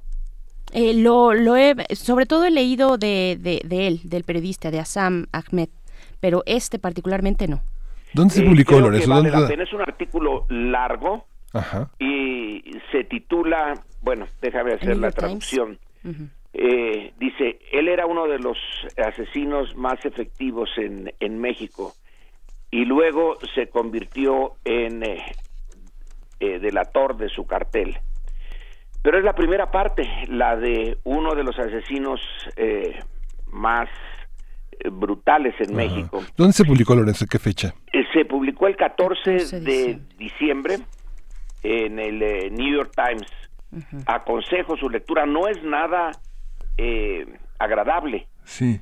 Eh, puede ser hasta eh, repulsivo lo que eh, viene ahí, pero nos da una idea muy, muy clara de cuál es el tipo de fuerza eh, violenta, asesina, a la que se enfrenta la autoridad mexicana y la sociedad mexicana. Se trata de una biografía realmente muy pequeñita de un eh, adolescente que es reclutado eh, por eh, un cartel en eh, Guerrero, llevado a un campo de entrenamiento, lo cual ya lo sabíamos que existía, pero vaya que si están organizados. Tienen a sus instructores en este eh, campamento y dan el tipo de instrucción que uno puede pensar que es la propia de un cuerpo de élite del ejército, de cualquier ejército, mexicano, norteamericano, europeo, etcétera. Es decir, eh, el, el tipo de ejercicios físicos y eh, entrenamiento de las armas, etcétera. Pero el grado de brutalidad yo lo comparo solamente con eh, bueno, los caibiles de Guatemala o de plano el eh, tipo de eh, cuerpos que se dedicaron, al menos en un principio, en la Europa del Este durante la ocupación nazi, a exterminar a los eh, judíos. Aquí no me voy ya muy lejos, nada más voy a, a hacer referencia a la primera parte. Este joven que por sí quiso entrenarse como sicario, aceptó la idea, es decir, hay una decisión de valor ahí en el, en el inicio, se va al entrenamiento y cuando en una de estas etapas del entrenamiento los llaman a todos. Los entrenadores están formados en una especie de valla eh, y cuando ya están todos formados, esos entrenadores se dispersan y hay un cadáver desnudo ahí tirado. Entonces al primero de los entrenados, de los pupilos, le dan un machete y le piden de inmediato que destace el cadáver delante de todos. Eh, se queda paralizado, no esperaba semejante orden, y uno de los eh, entrenadores, de los instructores, se coloca detrás de él y le da un balazo en la nuca y lo mata ahí mismo delante de todos. Con esa eh, demostración de qué es lo que se va a hacer si no obedecen la orden, el personaje que está en el centro de este artículo es el que recibe el machete en segundo lugar. Y bueno, no lo duda, destaza ese cuerpo. Y cuando tiene ya 22 años, lleva, fíjense, 22 años, es todavía, eh, es muy joven, ha participado en más de 100 asesinatos. 100 asesinatos. Eh, ese es el tipo de mexicano que una vez que cae en manos de del crimen organizado se convierte en una máquina de matar. Ahí viene el, el relato y cómo es que eh, eh, Ahmed y Paulina Villegas llegan a contactarlo porque lo captura la policía y lo hace en el estado de Morelos de una manera no muy clara en su legalidad, pero muy efectiva en la realidad, lo hace su informante a la norteamericana.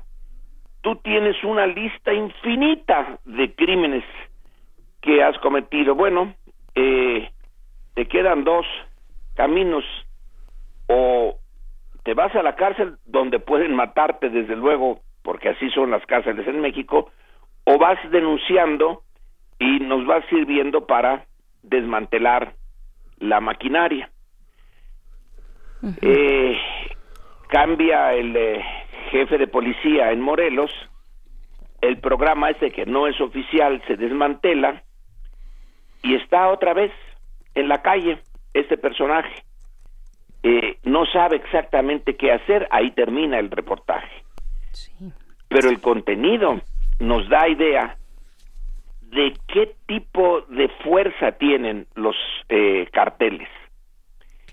Eh, él eh, pertenecía o a, Guerreros Unidos en, en, en, Guerrero y luego ya se pasó a sus enemigos los rojos, da lo mismo, no importa el, el bando. el punto es a dónde ha llegado el crimen organizado mexicano ha llegado a tener eh, realmente ejércitos pequeños, pero muy bien entrenados, bien pagados y bien armados. Bueno, ahora volvamos a, o no volvamos, sino metámonos en el caso de eh, García Luna. Claro, solo hacer el paréntesis eh, de que ya está en nuestras redes sociales este artículo que nos reseñas Lorenzo Meyer esta mañana, este artículo de New York Times que se traduce algo así como eh, fue uno de los asesinos más mortales de México y luego regresó a su cártel. ¿No? Está en el New York Times del domingo 14 de diciembre, fue domingo, bueno, de, este fin de semana. Te, te escuchamos. Bueno, entonces, eh, vámonos un poco más atrás. Esta guerra contra eh, el narco, que así la bautizó, eh, así se bautizó en el eh, sexenio de Felipe Calderón, algunos pusieron objeciones, no, no se trata de, de una guerra, decía un general, esto no debe de dársele ese ese nombre. Esto es una campaña, da lo mismo, campaña, guerra, en fin, eh, en el fondo no cambia mucho.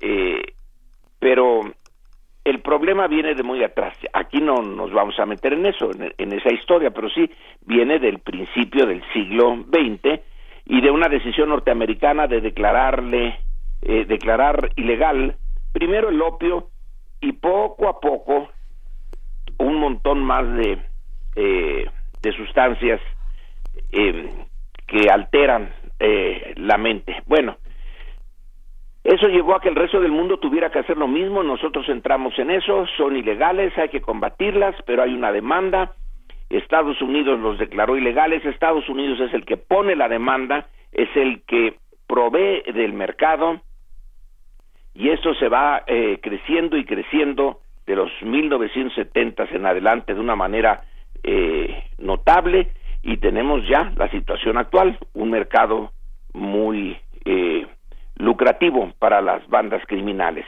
Y en México se encuentra una de esas bandas, probablemente la principal, aunque ha tenido sus retos, que es el cartel de Sinaloa. Ahí en Sinaloa viene de mucho tiempo atrás la eh, práctica de, de cultivar y contrabandear eh, drogas, es ya eh, de familias que pasan de padres a hijos, etcétera, es una forma de vida. Eh, este eh, en el en la campaña armada de Felipe Calderón en contra del narcotráfico, ahora vemos que intervino es la sospecha, ah, subrayado, es sospecha, pero bastante documentada ya por eh, periodistas y por declaraciones de las autoridades, sobre todo norteamericanas, que García Luna pasa de ser ingeniero mecánico eh, graduado de la metropolitana a ser parte del CISEN y que rápidamente del CISEN se le asigna eh, eh, un puesto ya en el gobierno de Fox cuando se suponía que se iba a limpiar todo y a eh, atacar a las víboras prietas, etcétera, se le pone en, eh, en la administración ya de una organización nueva para combatir al crimen organizado. Después de ahí va a pasar eh, a ser el secretario de Seguridad eh, de Felipe Calderón y a tener a su servicio a la Policía eh, Federal recién formada, que llega a tener hasta 36 mil efectivos. Luego llegó a aumentar todavía más en efectivos. Tiene un, una parte eh, armada y tiene la plataforma México que le proporciona información en tiempo real de los temas criminales a nivel de municipio, a nivel de estado y a nivel nacional instantánea. Entonces tiene la información, no es el único que tiene esa información, la tiene también el ejército, la tiene también la armada, eh, la tiene el CISEN en diferentes grados, pero bueno, eh, García Luna es el que eh, la concentra con esa que le llaman una herramienta formidable eh, la plataforma México, pues información es poder y él tiene muchísima información.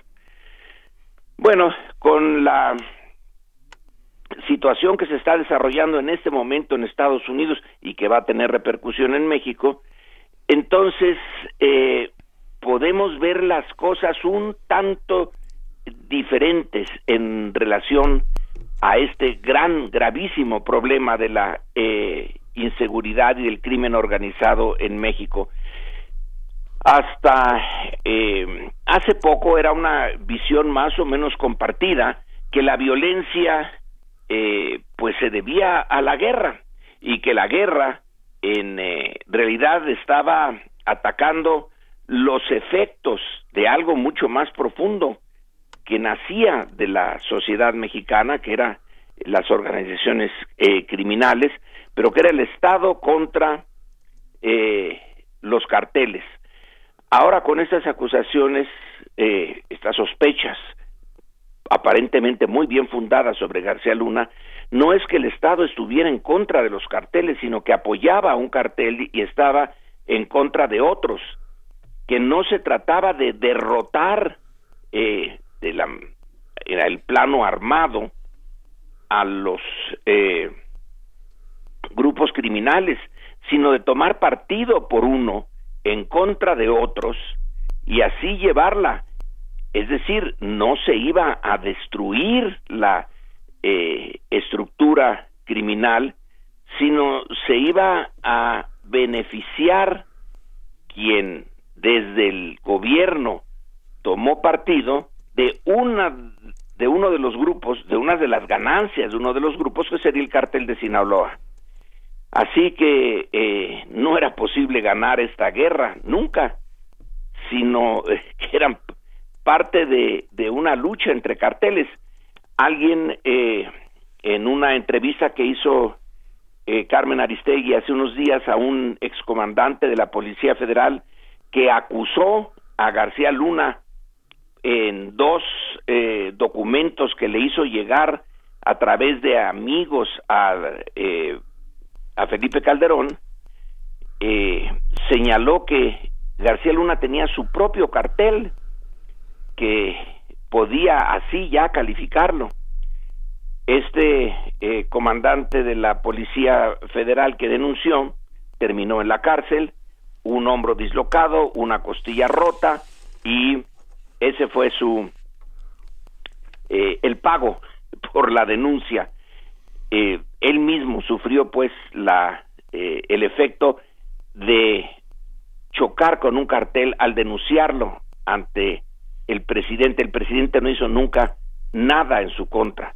Y eso es eh, el punto central que ahora eh, se va a discutir y supongo yo que tenemos como sociedad una oportunidad, oportunidad que puede pasarse eh, de largo y no hacer eh, y no tener efectos, pero si de la información que salga, como la que este comandante trató de enviarle a Felipe Calderón, pero sin mayor éxito, si ahora en eh, el juicio que se lleve a cabo en a García Luna lo pescaron en Texas, lo van a llevar a Nueva York, en el mismo sitio donde estuvo el Chapo. Si sale, se desgrana toda esta información, bueno, se va a poder, eh, ahora sí, eh, atacar uno, uno de los puntos que generan esta violencia que vivimos en México. El otro es el de la eh, el de la sociedad, de dónde vienen estos sicarios. También está eh, no muy profundo, pero está en el artículo. Viene de una familia eh, pobre eh, que tenía o tiene mucho eh, que, que luchar mucho para mantenerse. La madre del sicario se queda sorprendida cuando se le informa, no cree en lo que se le dice hasta que se le muestra un video en donde él está eh, señalando lo que hizo, pero hay una desconexión entre la madre, la familia y el sicario. Eh, no lo prepararon para eso, no querían que fuera eso, pero la estructura económica de la familia lo lleva a buscar el ascenso social por esa vía. Ese es el otro punto, el punto eh, tan o más difícil que desmantelar los ejércitos del narco es cómo transformar las bases sociales de las cuales nace el narco, desde el Chapo, que nace ahí en La Tuna, en Badiraguato, que no tiene eh, gran perspectiva, sino pasarse toda su vida eh, ahí en una zona perdida y con una eh, una forma precaria de ganarse la vida o saltar al crimen organizado y llegar a Forbes y tener eh, el honor entre comillas de eh, ser parte de los mil millonarios del mundo, gentes con más de mil millones de dólares que Forbes ponía al Chapo ahí, luego ya lo quitó, pero el que lo haya quitado no quiere decir que le hayan quitado su dinero. Eh, entonces tenemos estas dos, eh, dos áreas en las que México tiene como país, como sociedad, como agrupación humana, tiene que trabajar. Por un lado, eh, hacerle frente a los Garcías Lunas y todo lo que implica la corrupción en un área delicadísima.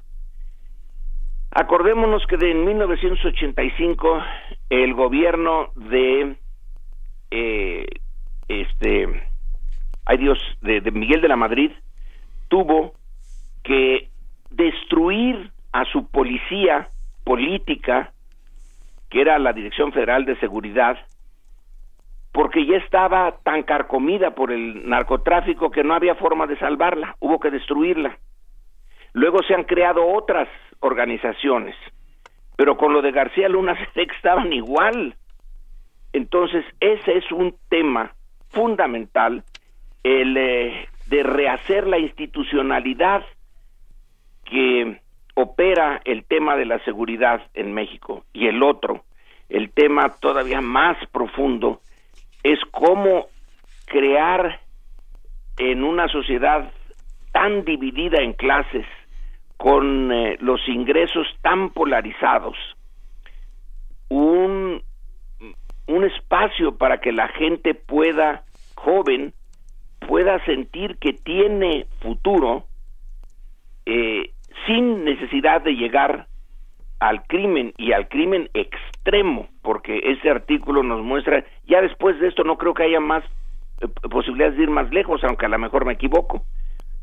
Así que eh, en, en esta coyuntura, cambio de gobierno que pretende ser cambio de régimen, información que va a llegar de Estados Unidos, Andrés Manuel ha dicho que él no pretende irse contra eh, Felipe Calderón, pero que aconseja a todos los que tuvieron algo que ver con ese problema que den la información que México va a proporcionar la información que pueda a las autoridades en Estados Unidos para redondear el caso. Pero bueno, con esa información se tiene el, eh, la base para actuar, eh, no para acabar con las organizaciones criminales, porque eso está eh, complicadísimo, pero sí por lo menos para ponerle un alto.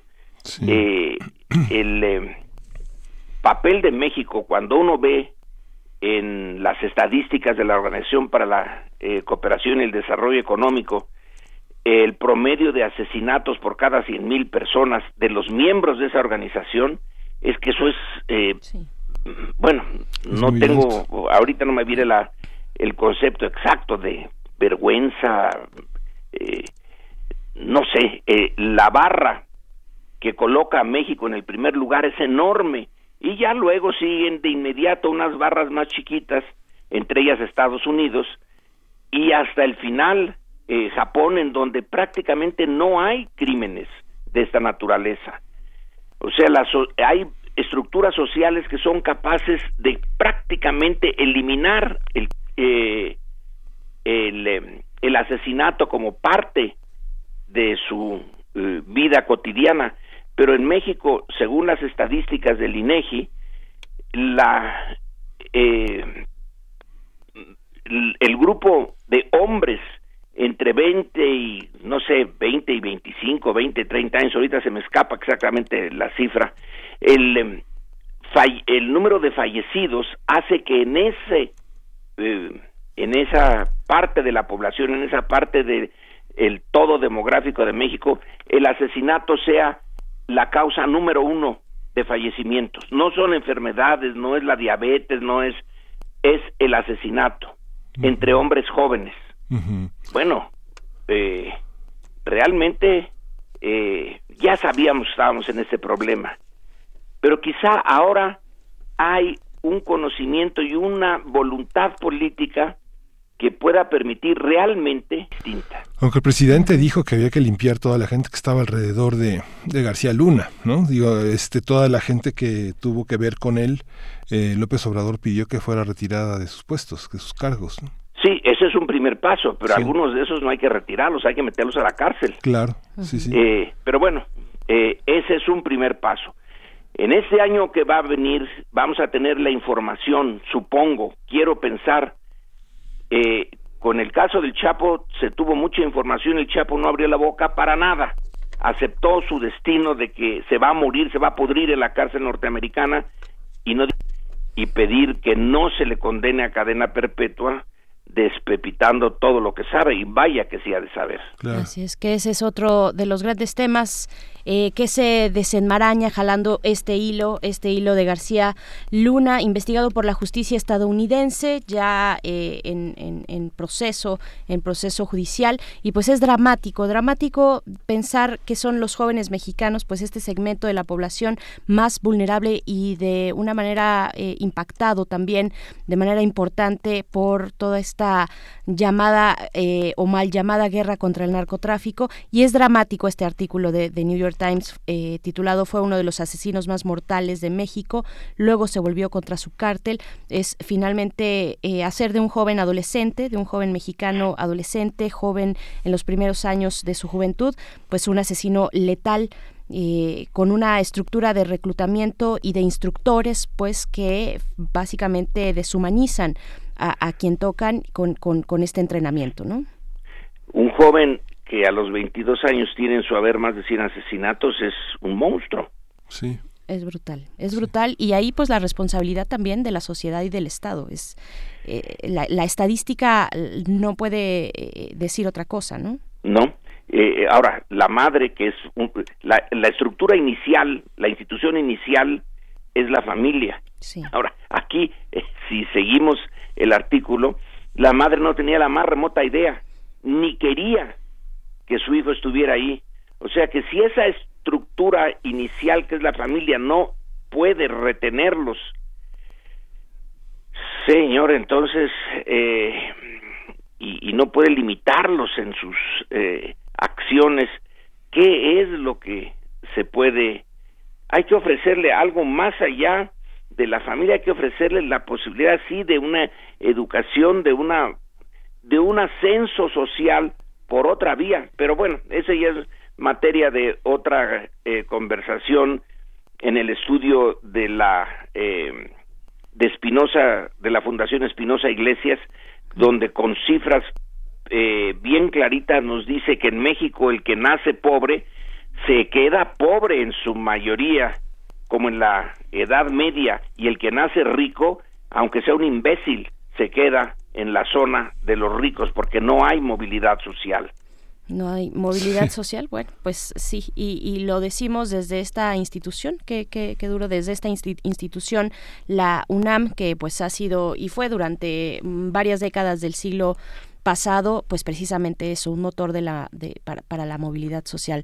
Eh, doctor Lorenzo Meyer, gracias por pues bueno, por venir a simbrarnos también este martes. vaya, vaya manera de terminar el año, ¿verdad? Sí. sí. Con estas noticias, pero bueno, pues así es la vida. Sí. Queda ahí esta lectura, eh, pues recomendada, está en nuestras redes sociales de Asam Ahmed y Paulina Villegas en el New York Times. Eh, muchísimas gracias. Buenos días. Gracias, doctor. Y, feliz año, feliz año. Bueno, igualmente este, para ustedes, Miguel Ángel. Gracias. Eh, eh, esperemos que el año entrante haya por lo menos una esperanza sí. de salir, de empezar a salir de esto. Pues en eso estamos. Doctor Lorenzo Meyer, muchas gracias, un abrazo. Hasta luego. Hasta luego, doctor. Vamos a ir con música, vamos a escuchar eh, de la banda Mije Kumantuk Shupchpe. Eso aprendimos en el pabellón de lenguas indígenas en la Feria Libre de Guadalajara, a sentarnos a escuchar cómo se pronuncian algunas de nuestras maravillosas lenguas. La pieza es Eiku Mente. Thank you.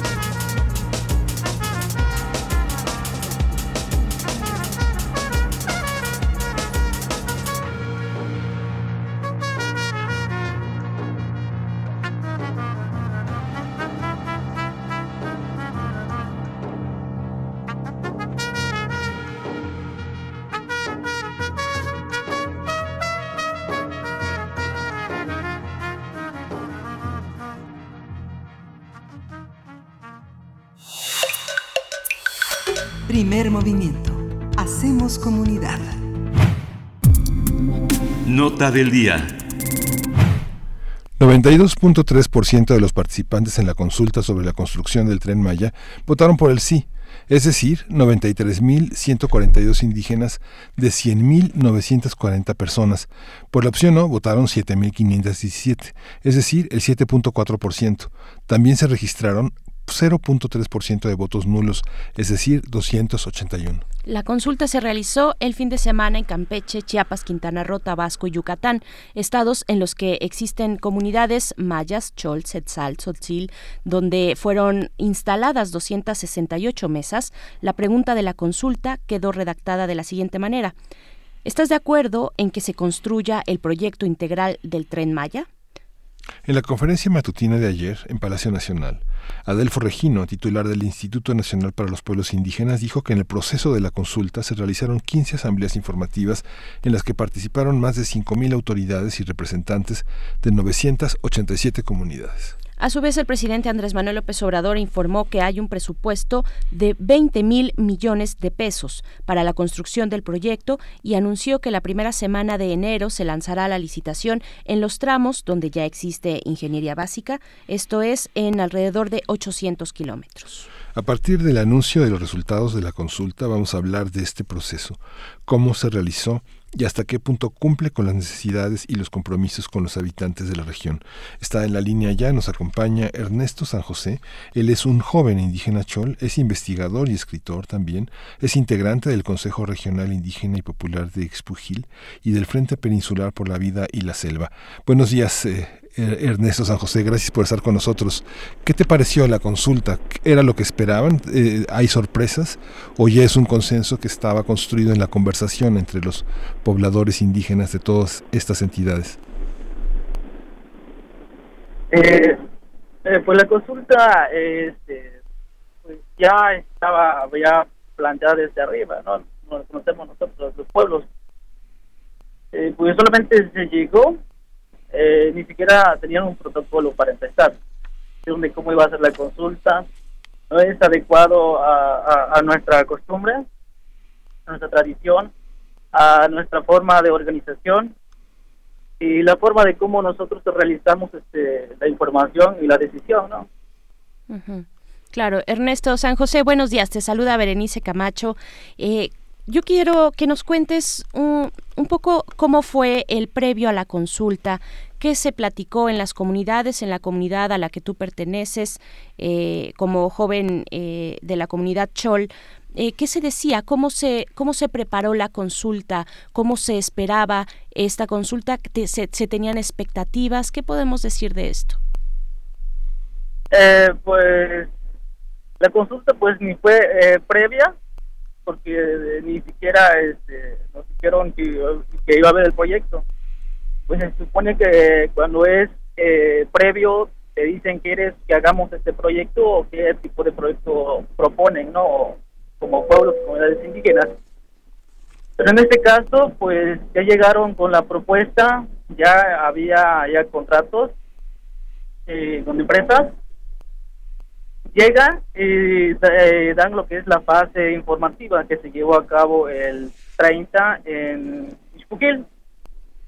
Pero eh, no, no, no, dieron una información este, para ver el proyecto, si, para estudiarlo, analizarlo y ver si nosotros decimos sí o no. eh, lo que lo que conlleva lo que son los estudios de impacto ambiental, social, económico, cultural y no había información. Y de, y de hecho solamente se invitó a las autoridades en específico y no hubo una participación de los ciudadanos. Y entonces nosotros vemos que esa esa esa base informativa carece de información. Es, es una simulación no es una consulta. Es una simulación que hacen ellos eh, para por lo menos para que nosotros creamos ¿no? que nos están consultando como pueblos indígenas, pero en realidad no es una consulta. El conjunto de, digamos, de tu comunidad, de las personas que están en otras comunidades cercanas también, han tuvieron eh, previamente, si bien no en este momento muy específico de consulta, pero semanas anteriores, meses anteriores, vaya, lo del tren Maya ya es una noticia que ha corrido desde hace bastante tiempo.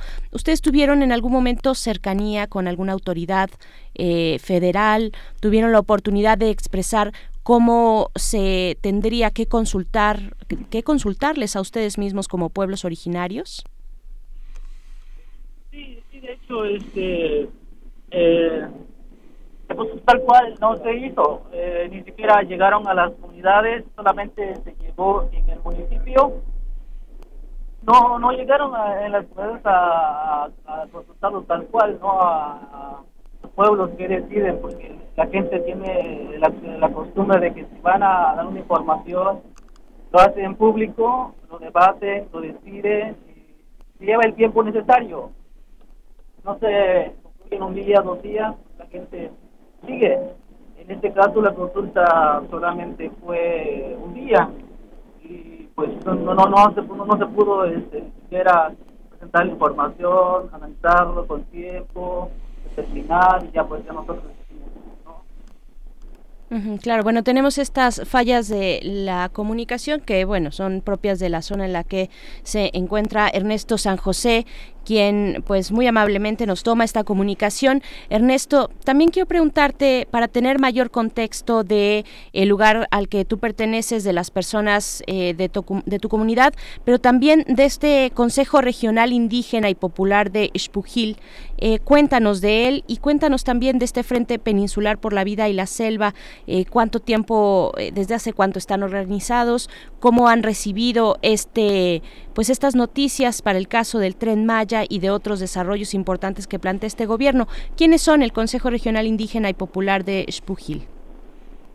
Ah, ok. Eh, el, el, el, CRIP o el Consejo es una organización que nos hemos dedicado a, a dar talleres sobre derechos humanos, medio ambiente, asesoría jurídica, asesoría técnica, formando jóvenes dando foros eh, locales y, con otras organizaciones. claro. De hecho, nosotros estuvimos dando información este, en las comunidades, lo mínimo que teníamos, ¿no? Y también informándoles sobre, sus derechos a la, a la consulta. Ernesto San José, déjanos retomar la comunicación contigo porque sí tenemos por lo menos que preguntarte, pues, qué sigue, qué sigue y qué propondrían ustedes, cuáles son eh, las propuestas y los sentires también de las comunidades indígenas en esta región donde se desarrolla el tren Maya. Así es que, bueno, ya la, producción está haciendo lo propio, Miguel Ángel, para poder tener, establecer una mejor comunicación. Ernesto San José, quien es un joven indígena de la comunidad Chol, eh, es investigador es escritor también y precisamente le comentaba, le preguntábamos que nos diera un poco de contexto sobre este Consejo Regional Indígena y Popular de Espujil y del Frente Peninsular por la Vida y la Selva, eh, que son las formas en las que, bueno, en, para el caso de la comunidad Chol de esta región, eh, pues se organizan, eh, se organizan para proteger su territorio, se organizan para, para decidir a sus autoridades, para resolver los problemas de su comunidad. Sí, yo creo que todo, todo este tema es muchísimo más complejo de lo que podríamos pensar, porque hay un ámbito total totalmente, hay un ámbito fundamentalmente religioso, hay un ámbito de poder y hay un ámbito partidista, ¿no? Digamos que hay un ámbito de posesión de las tierras en el que se dirimen muchísimos conflictos que están siempre en contraste con toda la parte de preservación ambiental, hay una parte partidista que, este, que, que, que, manipula y orienta hacia fines eh, propios de los partidos y hay una parte religiosa en la que finalmente lo estacional reúne a personas muy disímiles en torno a este en torno a devociones que nuevamente reconcilian y nuevamente este distancian con el paso del tiempo a las, a las personas. Es muy interesante esto que dice Ernesto San José porque es la visión, digamos, de un hombre que está dentro y afuera del mundo indígena, un hombre que es un estudioso y al mismo tiempo un líder, ¿no? Sí, sí, es, es, es muy interesante, pues efectivamente lo complicado de realizar una consulta como esta, el mismo Ernesto San José nos dice, pues no, no tuvimos información previa, no tuvo difusión los detalles de este gran proyecto que significa el tren Maya en la región. Y pues bueno, eh, con lo que ya sabemos de por sí, de por sí que siempre cuando se habla de la tierra, pues se habla también de conflicto, se habla de los límites de quién tiene o quiénes, qué comunidades frente a otras eh, tienen la, la posesión y la posibilidad de eh, de, de, beneficiarse de, de, las tierras y pues bueno, con un tren Maya de estas dimensiones, este proyecto de estas dimensiones, nos podemos imaginar lo complicado que es. Ernesto San José, te, te, escuchábamos para que nos dieras este contexto, pero también... Eh, este contexto sobre los eh, distintos espacios a los que perteneces, como el Consejo Regional Indígena y el Frente Peninsular por la Vida y la Selva, pero preguntarte también ya si al final de esta conversación, ¿Qué es lo que proponen ustedes? ¿Qué no les gusta? ¿Qué no les gusta del tren Maya? ¿Qué sí? ¿Cuáles son las posibilidades? ¿Cómo quieren ser tomados en cuenta en este gran proyecto? Eh, pues no es que no nos guste, ¿no? Eh, estamos de acuerdo con el desarrollo, pero también hay que ver qué tipo de desarrollo y para quién. En este caso es un desarrollo para el capitalismo, ¿no? El capitalista, sí. Y no es un desarrollo como lo conocemos nosotros como pueblos, sino que es un desarrollo que se plantea para la inversión extranjera. Y, y, y nosotros como pueblos y comunidades indígenas, pues tenemos mucho que perder. Nuestra cultura, ¿no? Que en primer lugar que ya estamos perdiendo, tristemente. Y con la llegada del proyecto, no solamente vamos a perder la cultura, también nuestros territorios, nuestras tradiciones, nuestra forma de organización, de pensar, la seguridad, la salud, eh, y también lo que es eh, el clima, ¿no? Porque acá tenemos todavía eh, buen clima, sin contaminación, aire puro y seguros con nosotros, cómo nos relacionamos con Dios, el hombre y la naturaleza. Y con la llegada del tren, porque solo se habla del beneficio, y no te hablan del impacto, de la afectación a, a tu comunidad, a tu tierra, al medio ambiente, un tipo de economía, eh, pues no. Y viendo desde la perspectiva de los pueblos y también la parte crítica, pues es un proyecto que viene a despojarnos de nuestras tierras de nuestro territorio, de nuestra cultura. Vemos que realmente no nos ven como seres humanos, sino, sino como objetos de valor que se le vende al capitalista.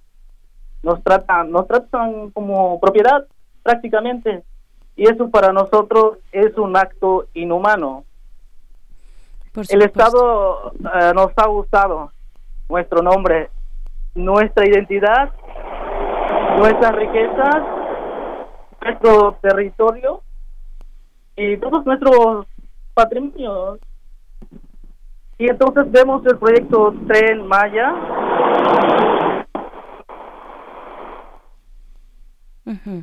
Claro, Ernesto San José, si ya nos, nos tenemos ya que, que despedir de ti, sería muy interesante preguntarte en esta consulta, más bien en esta ceremonia, no sé si recuerdas por ahí, eh, ya hace algunos meses el presidente Andrés Manuel López Obrador hizo una ceremonia, no, ya nos, ya nos, bueno, pero esto lo, lo podemos comentar aquí, hizo una ceremonia, ustedes se acuerdan, eh, pidiendo permiso a las comunidades y precisamente esto fue un fin de semana de estos viajes que, que realiza el presidente los fines de semana, eh, donde anuncia cosas interesantes. Esto, los fines de semana son interesantes para la presidencia de la República y bueno, se hizo esta especie de ceremonia donde se pedía permiso para iniciar, eh, pues todo lo que los primeros eh, momentos, digamos, de eh, los primeros pasos de este tren Maya, pues bueno, decía el presidente And- Andrés Manuel López Obrador en ese momento, pues que ya tenía el permiso eh, de, en este ritual, a partir de este ritual, de las comunidades cercanas a toda la periferia de este, donde correrá este tren Maya, pues para realizarlo. No sé si tenemos de vuelta, Ernesto, yo creo que ya no, y además ya se nos fue el tiempo, pero pues es interesante, pues e importante, urgente, relevante escuchar las voces de los que serán los principales afectados por este desarrollo, un desarrollo de las dimensiones como las del tren Maya, ¿no? Sí, justamente López Obrador encabezó esta ceremonia en diciembre para solicitar permiso para construir uno de los 25 proyectos y justamente realizó un ritual indígena a la Madre Tierra y con ello dio inicio a los trabajos de la de Red Maya. Participaron las dos etnias mayas de la región y bueno, todo el mundo en esa reunión respaldó la construcción, aunque ante los rezadores ofrecen una comida como es costumbre entre los representantes y arrancaron la ceremonia con una con un total consenso en el que eh, López Obrador justamente lo presidió, justo son cerca de 1500 personas los que están en ese en esa ceremonia. ¿no? Así es. Eh, pues bien, estuvimos conversando con Ernesto San José, eh, un joven indígena de la comunidad Chol, investigador, escritor, integrante del Consejo Regional Indígena y Popular de Xpujil y del Frente Peninsular por la Vida y la Selva. Pues bueno, una de las perspectivas sobre la consulta que tuvo lugar el fin de semana pasado, la consulta del tren Maya, con una votación importante, lo decíamos en la introducción, por el sí, eh, cerca de 93 mil eh, personas de comunidades indígenas de un total de 100 mil dieron el sí, solamente el 7.4% pues se orientó por el no por el no al tren Maya, pues así los números y así también lo- los testimonios cuando hacemos un, una ampliación, digamos un, un zoom, cuando nos acercamos a la lupa de lo que ocurre en estos procesos de cons- consulta frente a los grandes desarrollos, pues bueno, ya nos despedimos, son las 8.59, nos despedimos de la radio Nicolaita, nos escuchamos con ustedes el día de mañana, vamos a hacer el corte de la hora y volvemos a primer movimiento. Síguenos en redes sociales. Encuéntranos en Facebook como Primer Movimiento y en Twitter como arroba PMovimiento. Hagamos comunidad.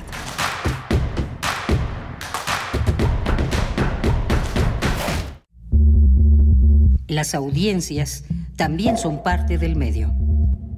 ¿Qué tal amigos? Soy Guillermo Montemayor Gómez, defensor de las audiencias de Radio y TV UNAM.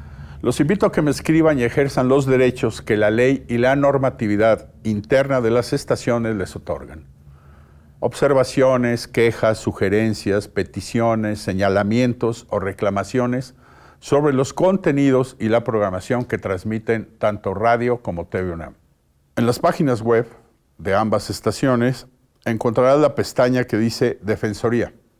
Ábrela y en la pestaña de comentarios y sugerencias encontrarás el formulario para comunicarte con el defensor. Además de información precisa sobre la Defensoría, informes, documentos normativos, tanto externos como internos, y algo que es muy importante, que es el código de ética. Te invito a que me escribas al correo defensordeaudiencia.unam.mx. Recuerda que como audiencia eres parte fundamental de Radio y TV UNAM.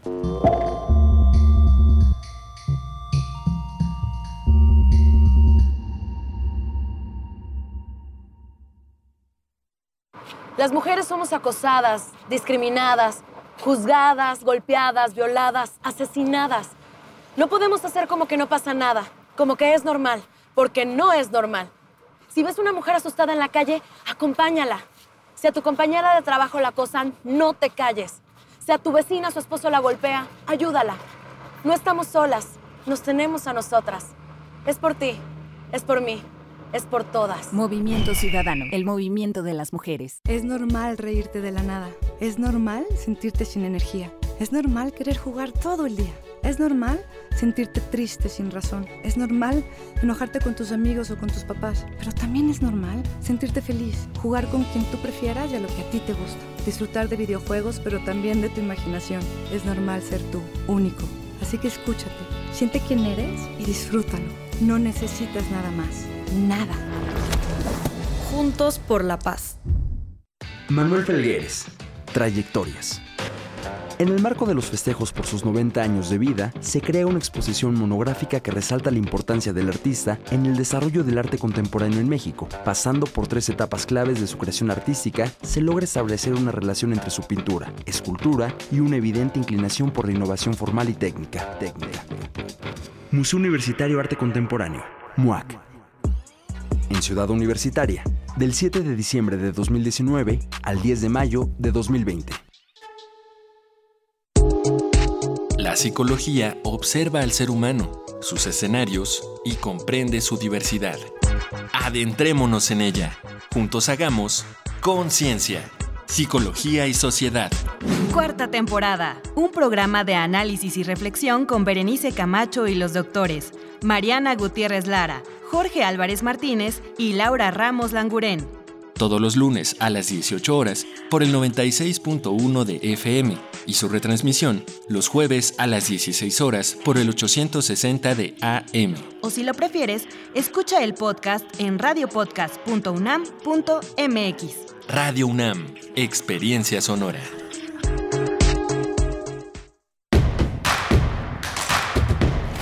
Encuentra la música de primer movimiento día a día en el Spotify de Radio UNAM y agréganos a tus favoritos.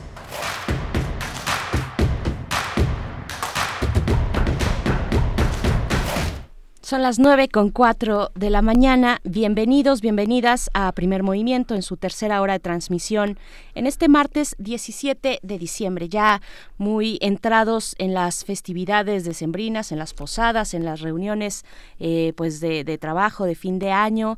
Eh, y pues bueno, estamos aquí con todavía una hora por delante que eh, vendrá cargada de poesía, la poesía necesaria, en la voz de Miguel Ángel Quemain y también una mesa eh, importante sobre la COP25. Vamos a estar conversando con la doctora María Amparo Martínez Arroyo, directora general del Instituto Nacional de Ecología y Cambio Climático. Pues bueno, yo creo que en la agenda de, de todo, de todo lo que se pueda plantear.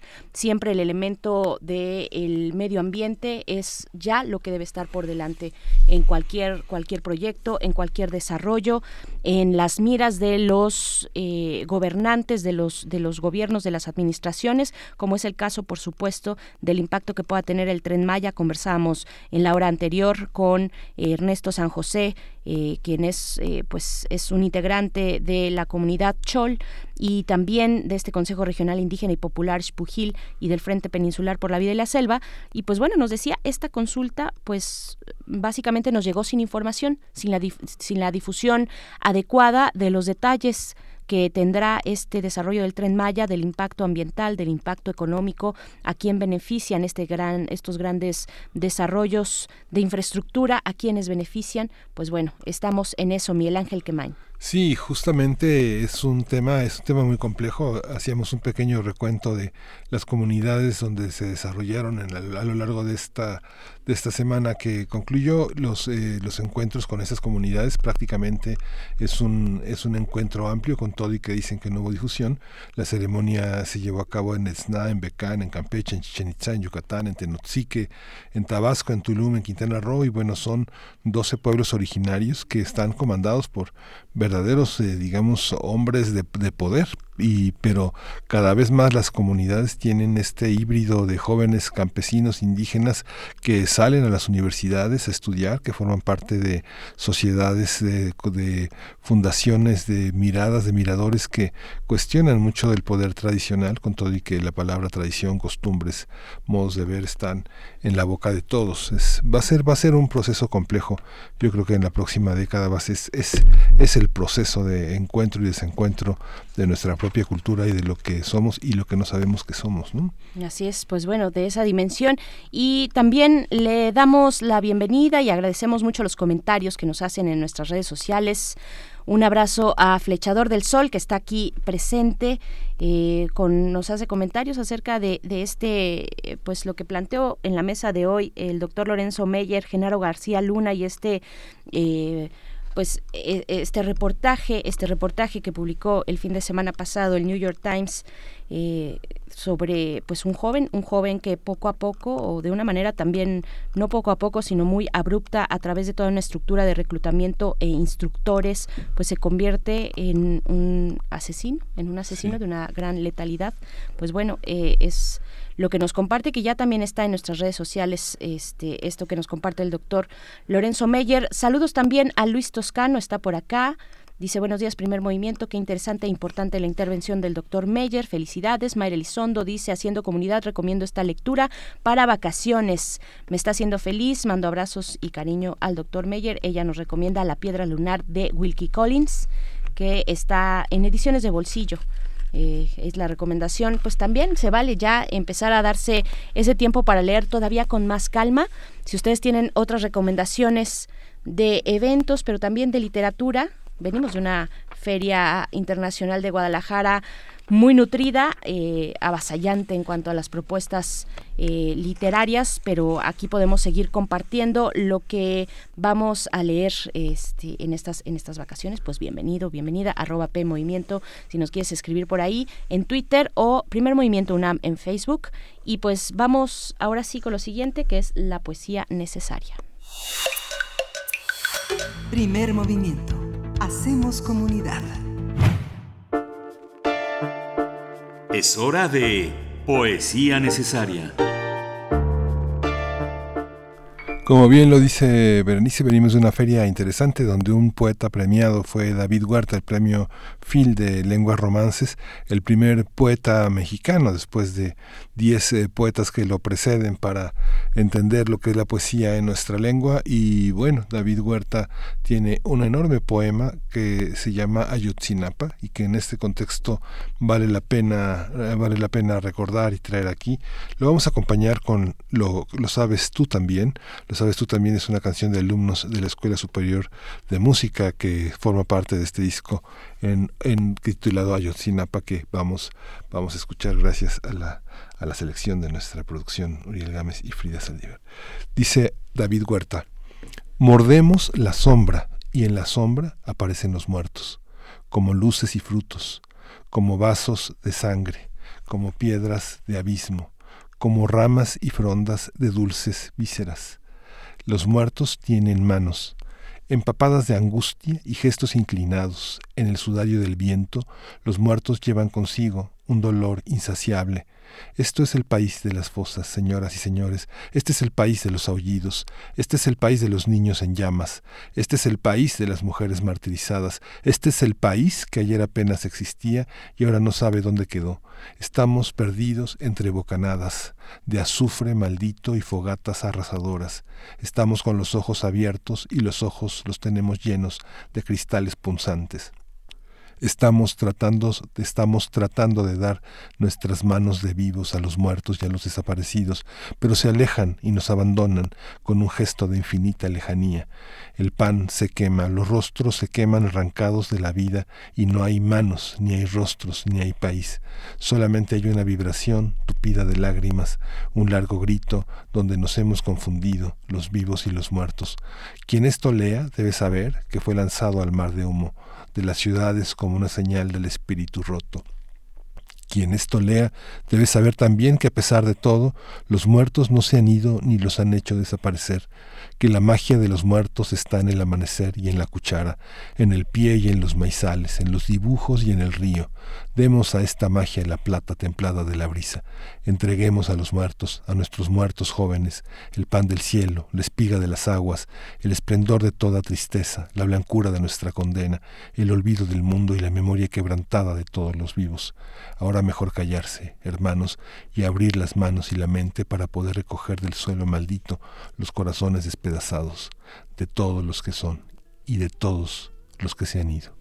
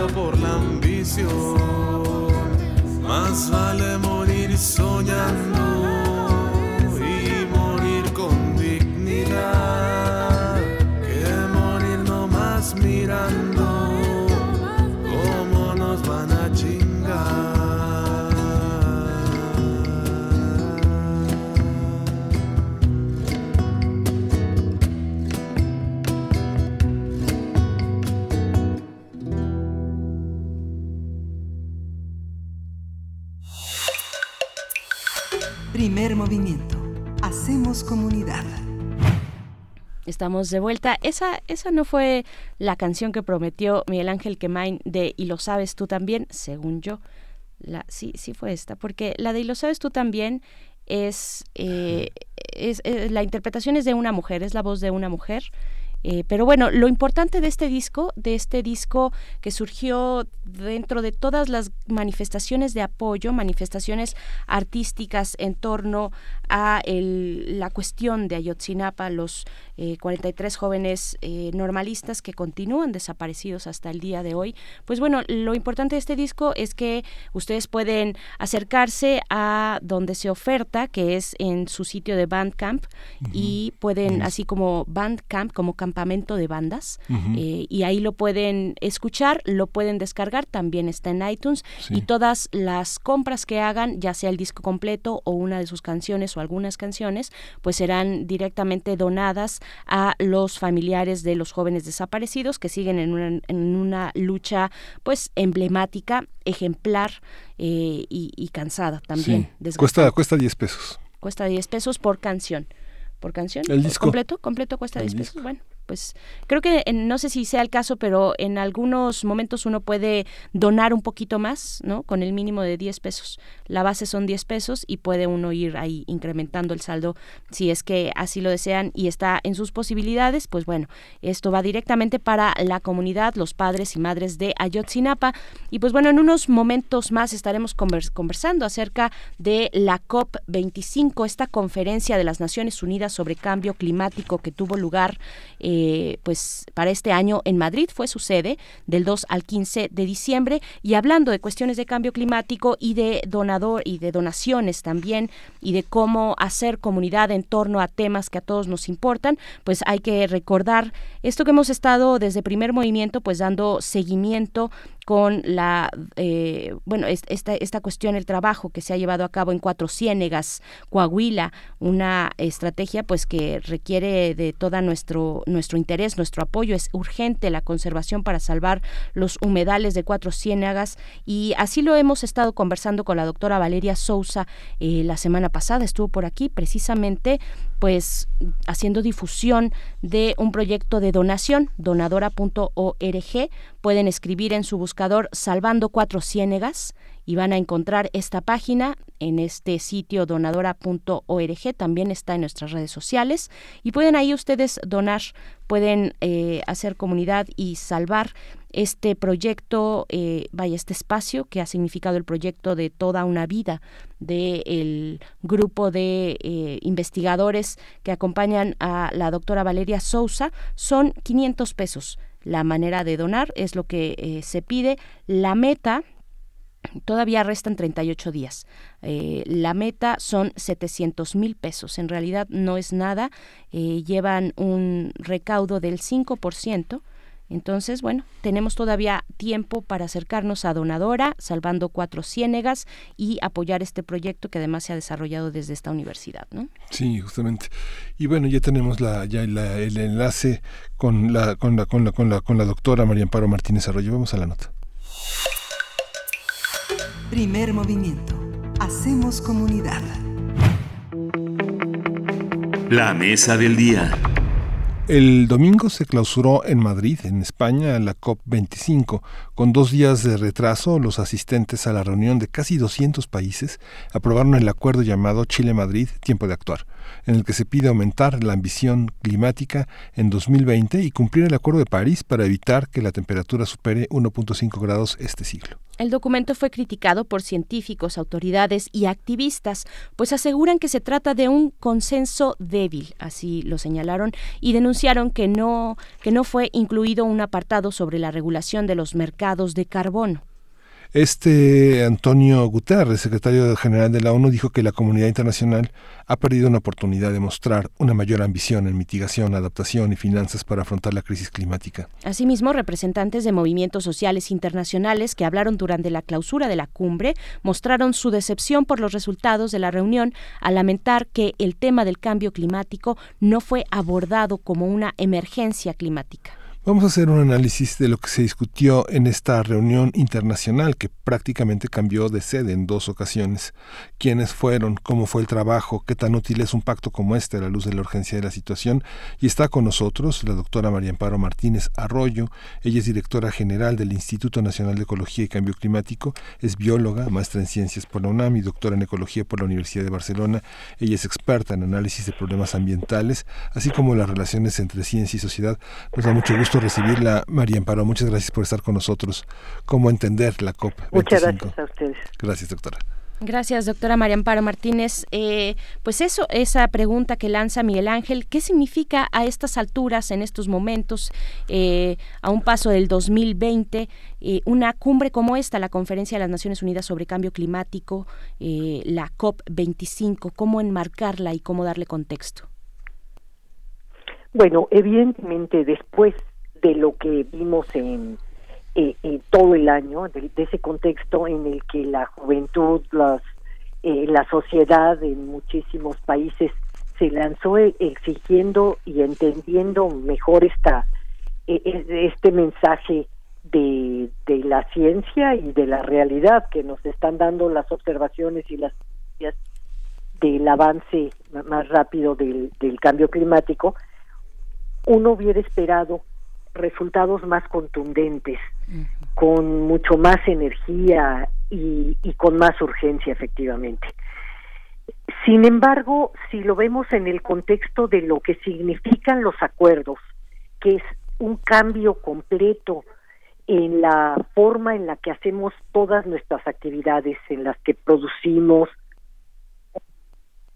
con, con la con la tierra, con la atmósfera, eh, eh, esto lo que está lo que lo que está significando es que pues hay pasos mucho más lentos. Tenemos que trabajar la sociedad los científicos el sector privado el sector público con mucho más con mucho más decisión. Se avanzó en en varios en varios planos en varios procedimientos que se fueron eh, limando, acordando, pero no se tuvo la voluntad política final para que esos textos quedaran aprobados en su totalidad.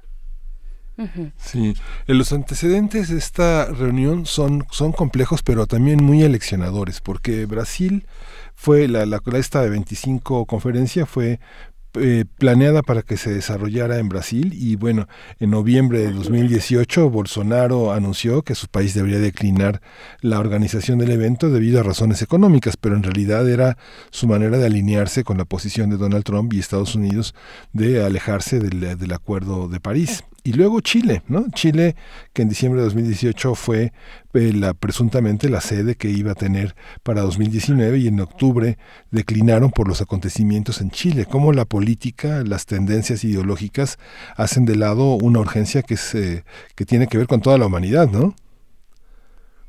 Precisamente. Y además, eh, lo, lo más eh, preocupante es que se trata de atacar esta, e, este multilateralismo, el que los países se sigan reuniendo buscando soluciones. Entonces, cuando se dan resultados como este, que son tan débiles, siempre se pone en tela de duda eh, que si son útiles estas reuniones o no.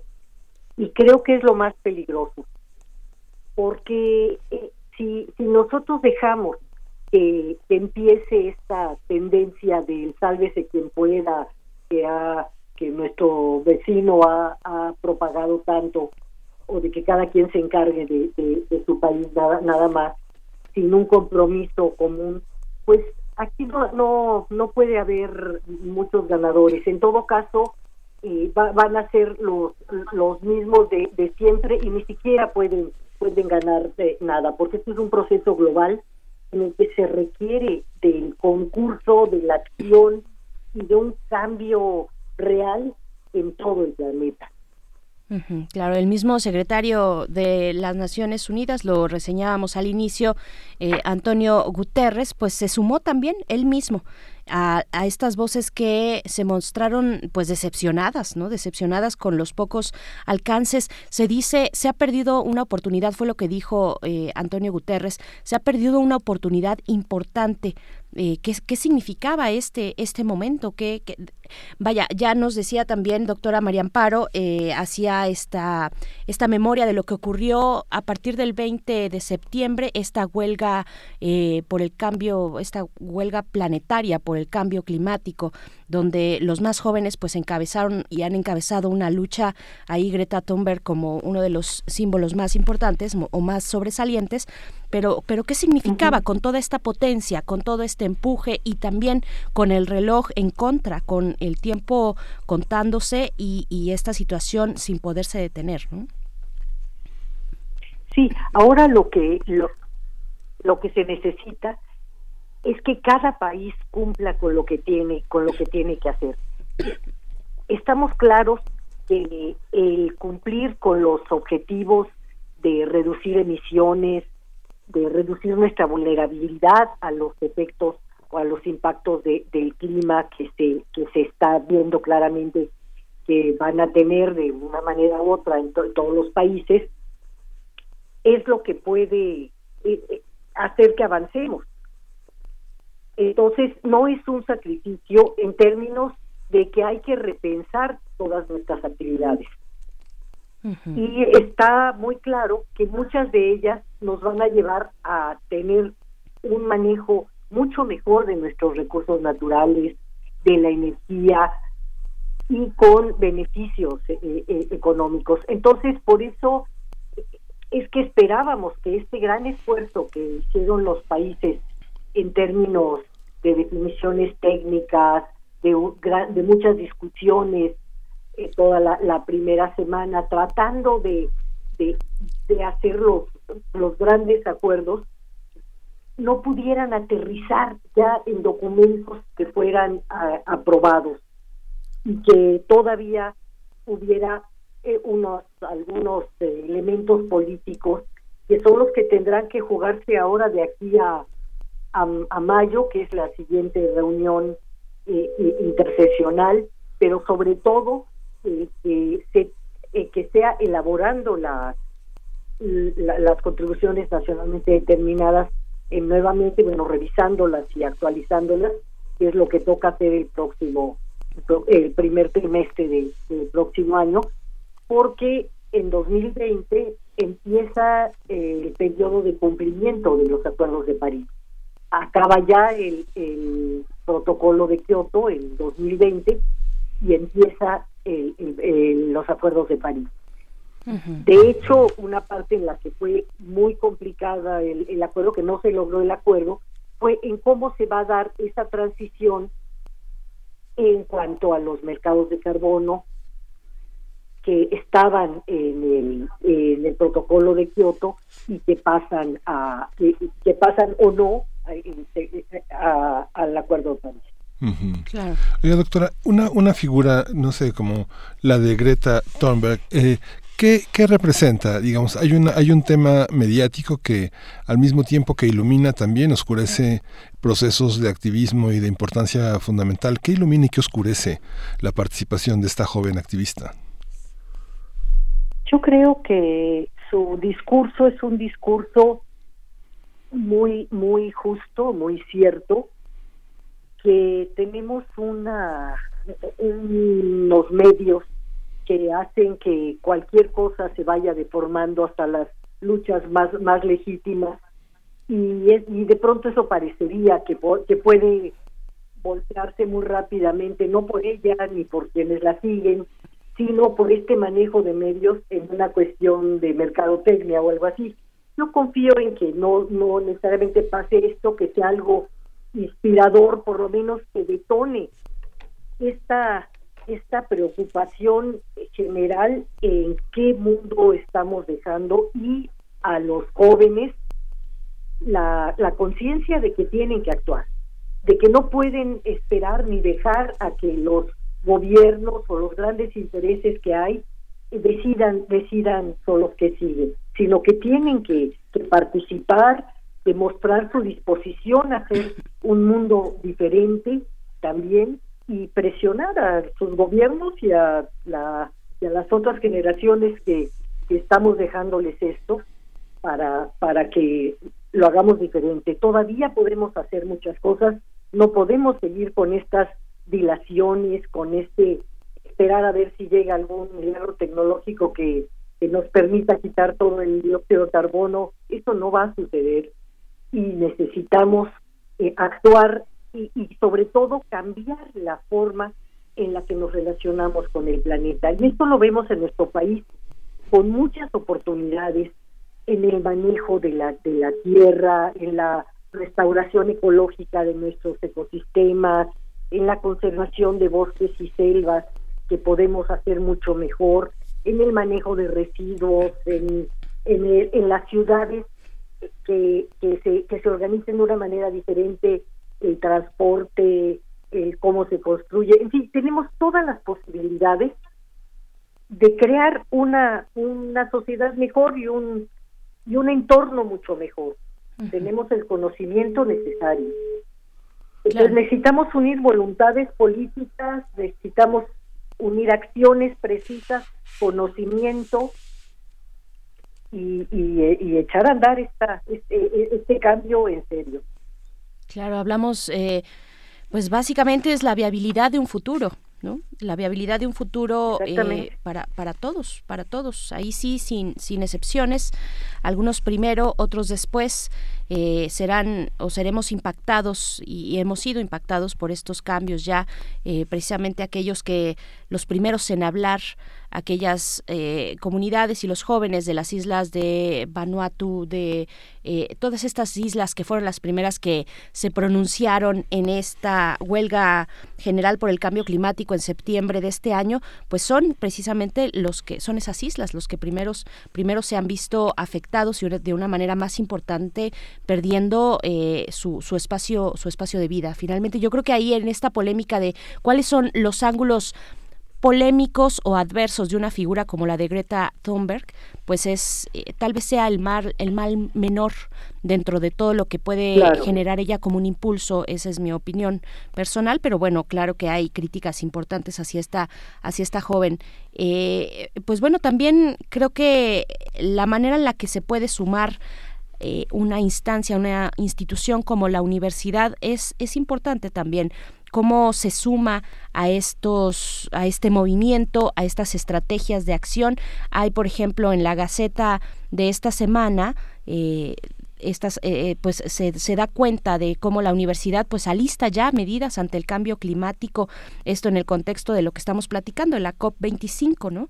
Hay ya una estrategia puesta, eh, o al menos si no puesta en acción, sí proyectada para hacer parte de, de, de, esta, de revertir estos cambios del clima, ¿no? ¿Cómo, ¿Cómo se suma la UNAM? ¿Cuál es la importancia? ¿Cuál es el trabajo que se realiza desde la UNAM en el contexto de la COP25? Es absolutamente fundamental el papel de todas las universidades.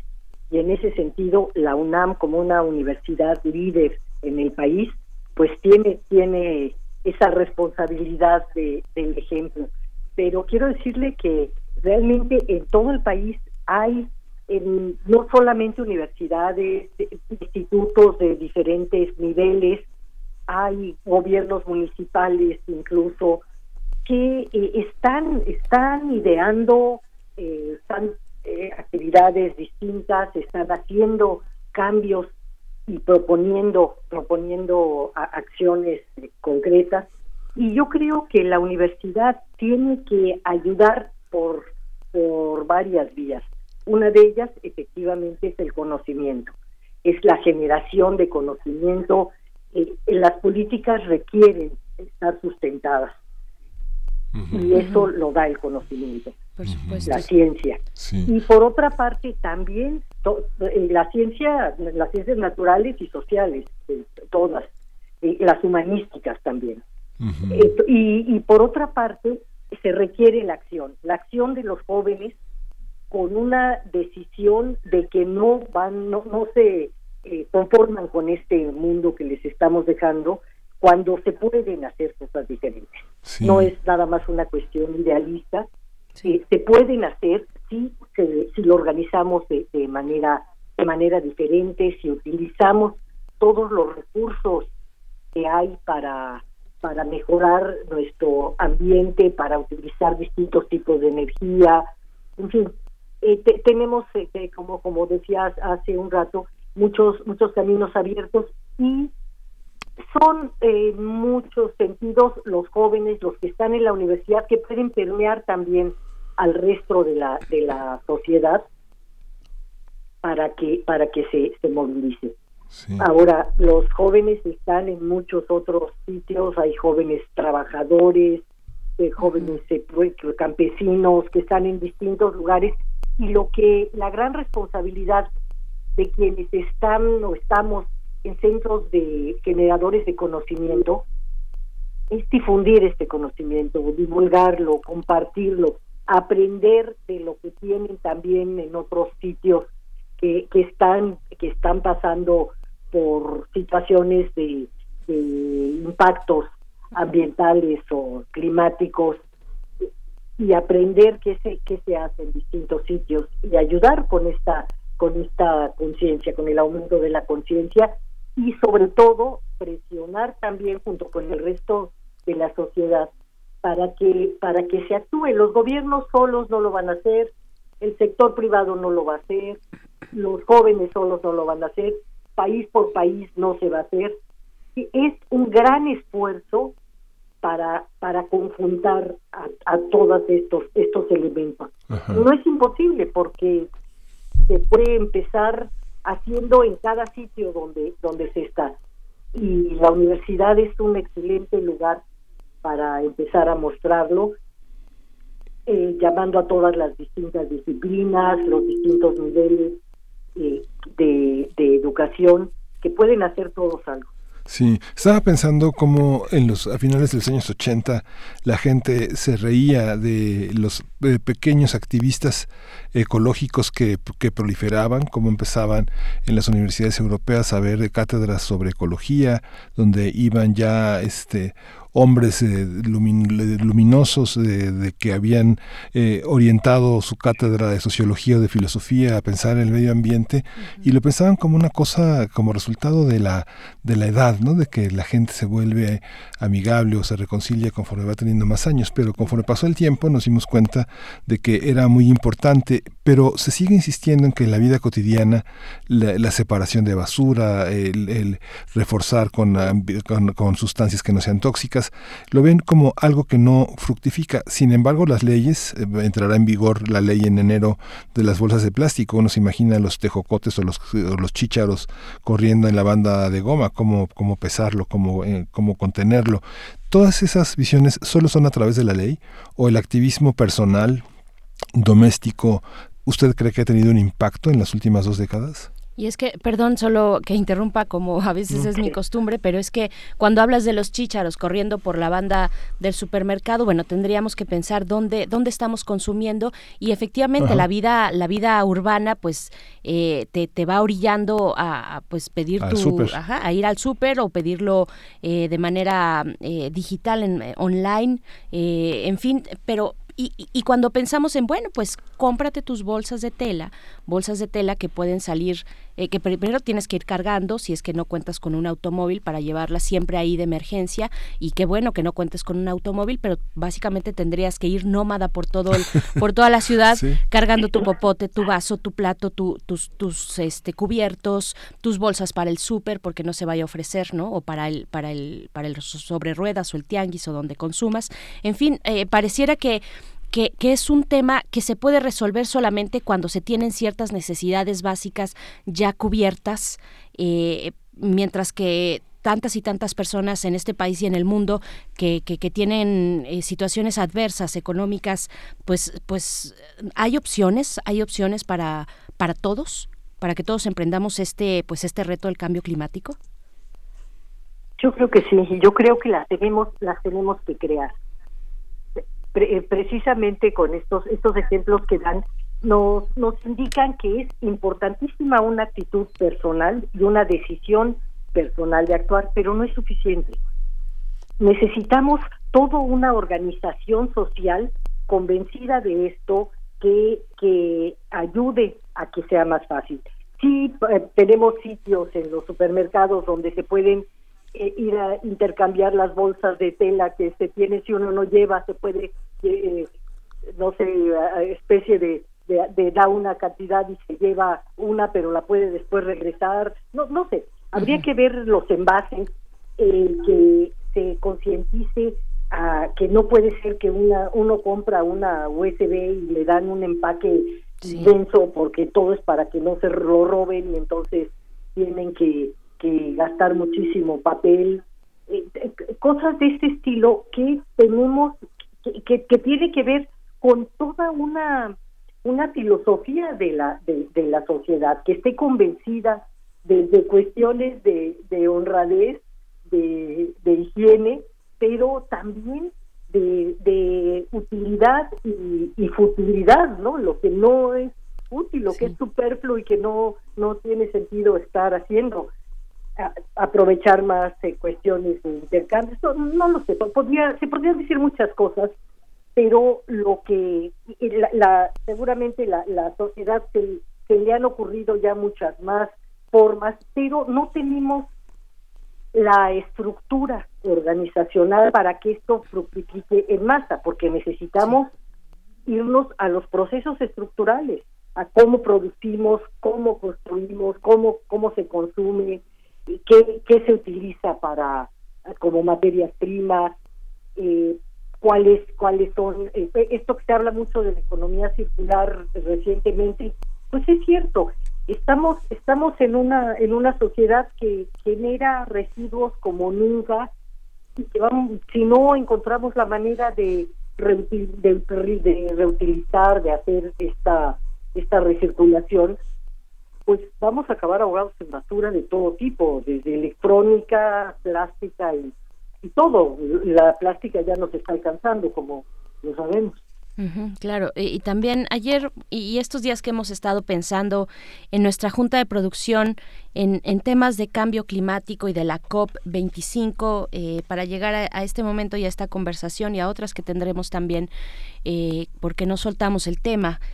Eh, pensábamos también, bueno, en la vida cotidiana eh, pensábamos, por ejemplo, en cuando un tianguis en las en, cualquier ciudad del país, en cualquier pueblo del país, pues se levanta cuando recogen, pues se, se genera una gran cantidad de basura, no toda no toda es orgánica, se generan ahí eh, botes y plásticos y demás. Pensábamos, por ejemplo, en esta nota también que eh, vino después del paso de los peregrinos este 12 de diciembre a la Virgen, bueno, al, a la Basílica de Guadalupe, pues la cantidad, las toneladas de basura que dejaron tras de sí, pues bueno, hay detrás también cuestiones culturales eh, difíciles de paliar en otras eh, y de poner en otros términos, pero no imposible, ¿no? Eh, doctora María Amparo, ¿cómo, cómo hacerle? ¿Cómo, cómo ir con esto?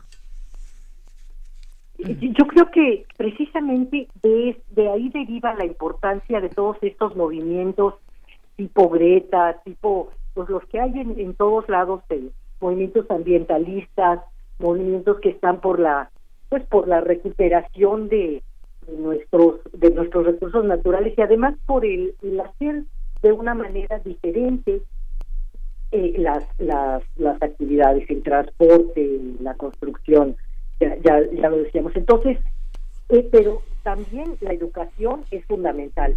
El que la educación ambiental ya esté eh, de manera constitucional ahora en el artículo tercero es, es muy importante.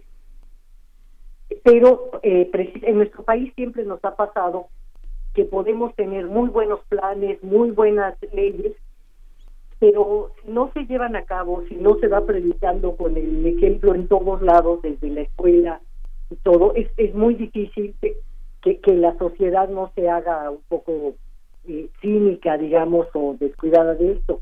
Entonces tiene que ser un esfuerzo integral y conjunto, desde la educación de muy temprana, pero también desde la actuación de los de los adultos. Esto lo hemos dicho siempre, pero eh, para muy distintos temas, pero sigue siendo cierto. La, la educación es una base, la legalidad es otra buena es otra buena base, pero el conocimiento y la conciencia por parte de la sociedad de cómo se pueden hacer las actividades de manera diferente y cómo podemos realizar cambios tecnológicos o eh, eh, en los que pues los sectores que, tienen que, que, desde los nacionales hasta los transnacionales pues pugnar para que se para que se hagan y se resuelvan. Hay otra forma de hacer de hacer las cosas con tal vez con menos ganancias pero también con mucho menos costo ambiental y social que se tiene ahora. Los proyectos de desarrollo era que, bueno, fue una de nuestras notas eh, principales, la, la, aprobación, el consenso para el desarrollo del tren Maya. Eh, hay una particularidad de lo indígena en los proyectos de desarrollo, en, las, en los conflictos de medio ambiente, que eh, el resto del, o, del orbe no puede entender, digamos que las políticas que se fijan desde Europa o desde países como Japón eh, o desde Estados Unidos eh, por los activismos, es difícil pensar el mundo de las tradiciones, de las costumbres y de la relación entre las ciencias eh, que prevalecen, que son que vienen de lo antiguo, como la sabiduría herbolaria, la, medicina tradicional, las medicinas alternativas, es, es, es un obstáculo para nosotros para insertarnos en el orbe de pensamiento el tema de lo indígena, el tema de lo campesino, el tema del campo? Yo creo que no, yo creo que es una riqueza. Eh, nosotros tenemos una diversidad eh, no solamente biológica, sino cultural. Y que eso quiere decir que tenemos recursos distintos para situaciones similares y que los podemos los podemos compartir eh, intercambiar. Cuando van cambiando las, las condiciones, puede ser, estoy hablando ahora de las condiciones climáticas, por ejemplo, puede ser que haya eh, comunidades que tenían un cierto clima y ahora tienen otro y pueden intercambiar el conocimiento de manejo de la tierra, de, de, muchas eh, cosas. Creo que nuestra diversidad biocultural nos da eh, muchas más herramientas para afrontar para afrontar el futuro y es por eso que lo tenemos que, cuidar. Y que se puede perfectamente insertar dentro de del nuevo conocimiento de la innovación tecnológica y que y que pueden pueden convivir si lo sabemos si lo sabemos hacer. Claro, claro, y hay que empezar, pues, uno desde su vida cotidiana parece muy trillado, parece un cliché eh, muy, muy extraño y un lugar muy común, pero pues básicamente o finalmente es así, eh, desde la casa propia, que significa para nuestro caso también la UNAM, esta nota que hace un momento mencionábamos, este esfuerzo que, que hará, que realizará la universidad donde se pues se ha involucrado a autoridades eh, a autoridades incluso de eh, gobierno del gobierno federal de gobiernos estatales en fin toda una coordinación para llevar a cabo pues este esfuerzo un programa eh, este esfuerzo de, de, acción estratégica para enfrentar el cambio climático por parte de la UNAM.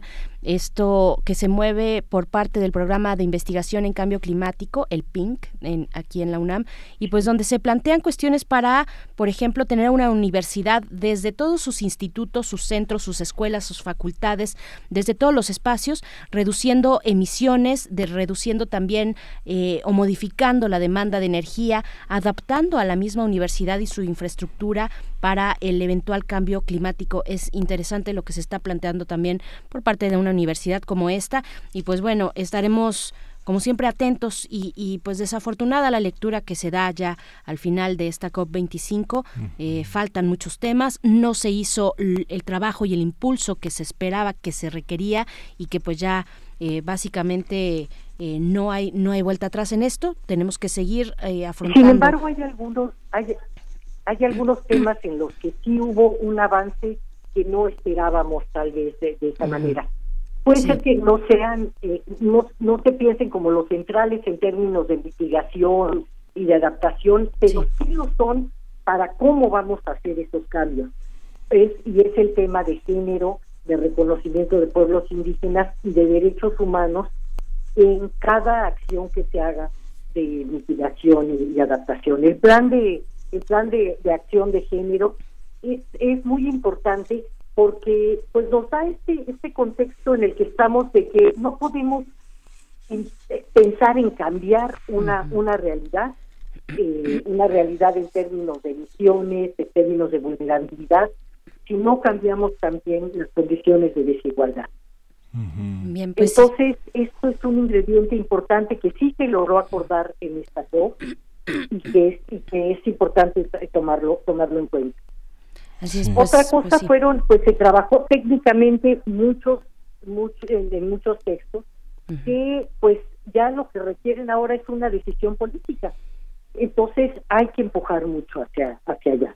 Así es, hay que presionar a nuestras autor- autoridades y pues bueno, agradecemos mucho, doctora María Amparo Martínez, esta conversación y seguiremos, como siempre, dándole eh, lo que se requiere, el espacio y más necesario para los temas de cambio climático. Muchísimas gracias, muy buen día.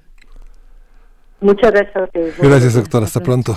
Ella eh, es directora general del Instituto Nacional de Ecología y Cambio Climático, bióloga y ma- eh, maestra en ciencias por la UNAM, doctorado en ecología por la Universidad de Barcelona. Escuchábamos a la doctora María Amparo Martínez y vamos a Vamos ir a con Ajá. esto que es de la Fonoteca Nacional, Miguel Ángel. Sí, vamos a tener, eh, vamos a tomar esta nueva, esta revista que se frecuencia 20, es el número 6, el tema es el doblaje, que hemos estado también hablando en el tema del radioteatro que hicimos el, esta, este viernes, y ahora, bueno, el doblaje, vamos a escuchar la entrevista con Eduardo Tejedo.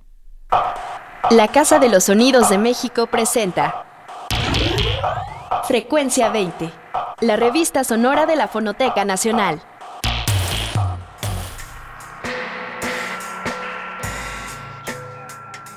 ¿Te has preguntado qué hay detrás de los personajes del cine y la televisión extranjeros?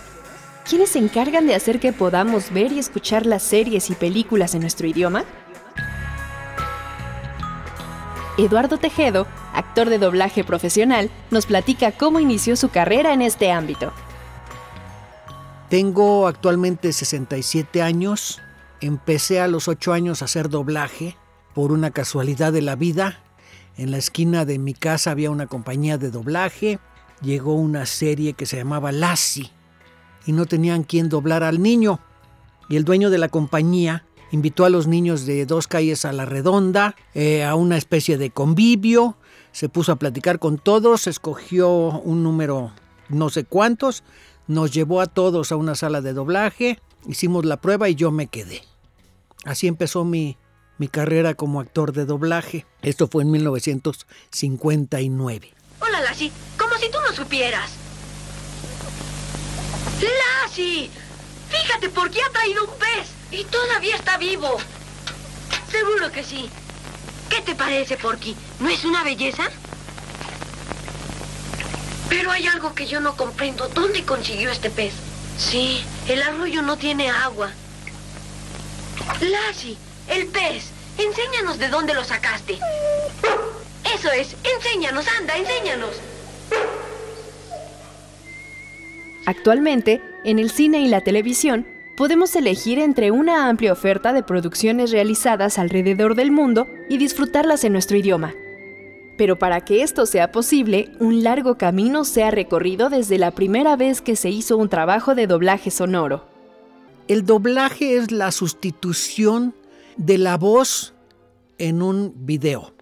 No importa para qué sea el video. Entonces, ¿cómo se inició el doblaje? Eh, digamos que estaban grabando una película de romanos, la escena quedó maravillosa, pero pasó un avión y les echó a perder el audio. Y la gente de producción decidió sustituir el audio y, y repetir la parte únicamente de las voces y hacerlos, buscar unos efectos similares a los que se oían, etc. Y a alguien se le ocurrió, bueno, si estamos sustituyendo eh, las palabras, o sea, el audio de voces en nuestro idioma, ¿por qué no eh, sustituirlo en otros idiomas y así se puede difundir más el producto? Que finalmente eh, una película es un producto creado y que una gente le metió una lana para producirlo, etc. Y así fue como empezó el doblaje. En el caso de México, en aquella época, estoy hablando de 1949, algo así, con el 49 por ahí. En el caso de México, eh, existió una eh, radiodifusora que tenía la friolera de 60 mil watts de potencia, que para aquella época era muchísimo. Actualmente es poco, pero en aquella época era muchísimo. Y era la voz de América Latina desde México. Y se oía en toda América Latina la, la W. Y los norteamericanos decidieron que sería bueno que nosotros, los mexicanos, hiciéramos el doblaje, ya que como escuchaban esa estación en toda Latinoamérica, pues pensaron, creo que acertadamente, que estaban acostumbrados a nuestro acento. Entonces, eh, los de la Metro Golden Mayer eh, conectaron a Luis de Llano padre, que en este caso creo que ya sería abuelo o algo así, no estoy seguro, que era productor en la W, contactaron a gente muy importante de la, de la época de la radio en México y se los llevaron a Nueva York a hacer doblaje, porque terminando la Segunda Guerra Mundial, la industria norteamericana cinematográfica había estado dedicada a hacer películas para hacer buena promoción de, ir a la guerra, etc. Hacían películas que tenían que ver con la guerra y habían perdido el mercado latinoamericano. Y decidieron doblar al español sus películas. Em, y la primera película que se dobló al español se llamó Gaslight, que en México se intituló Luz que agoniza. Se estrenó en el cine Alameda. Fue un éxito. Gregory. Murió en un manicomio cuando tú tenías un año. Eso no es cierto. He hecho indagaciones acerca de la hermana de Alicia Alquist. He hablado con el doctor que la asistió. ¿Te gustaría verle? Le he oído describir los síntomas. ¿Los quieres saber? No. Empezó insinuando cosas absurdas. Oía ruidos raros, pasos, voces. Y luego esas voces comenzaron a hablarle. Hasta que entró en una casa de salud donde acabó sus días loca. Por favor, no siga.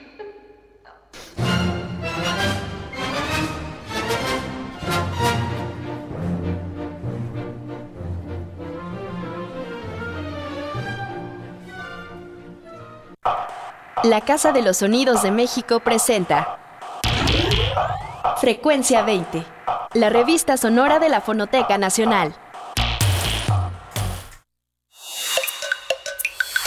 Primer movimiento. Hacemos comunidad. Acabamos de escuchar el número 6 de esta revista sonora de la Fonoteca Nacional que se llama Frecuencia 20 el tema, el doblaje mexicano. El, doblaje, mexicano importante para toda la región latinoamericana, ¿no? Esta entrevista con el actor Eduardo Tejedo es a quien escuchábamos en la voz y que pues hablaba de estos alcances, de esos momentos también importantes para eh, la radio mexicana.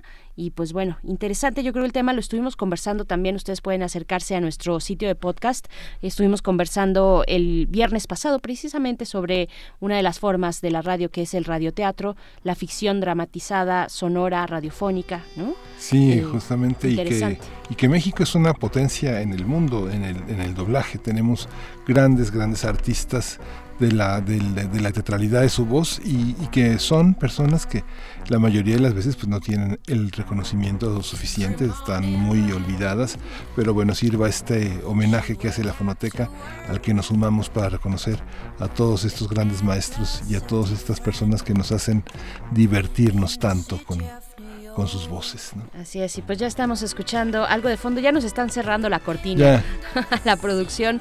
Esto que estamos escuchando es de Arema Arega, la canción es Natural Jazz.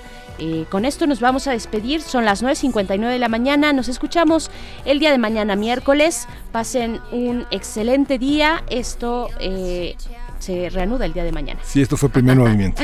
el mundo desde la universidad.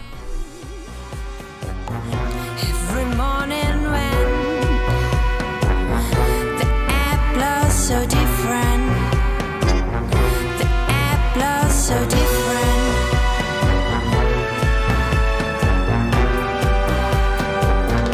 In the city of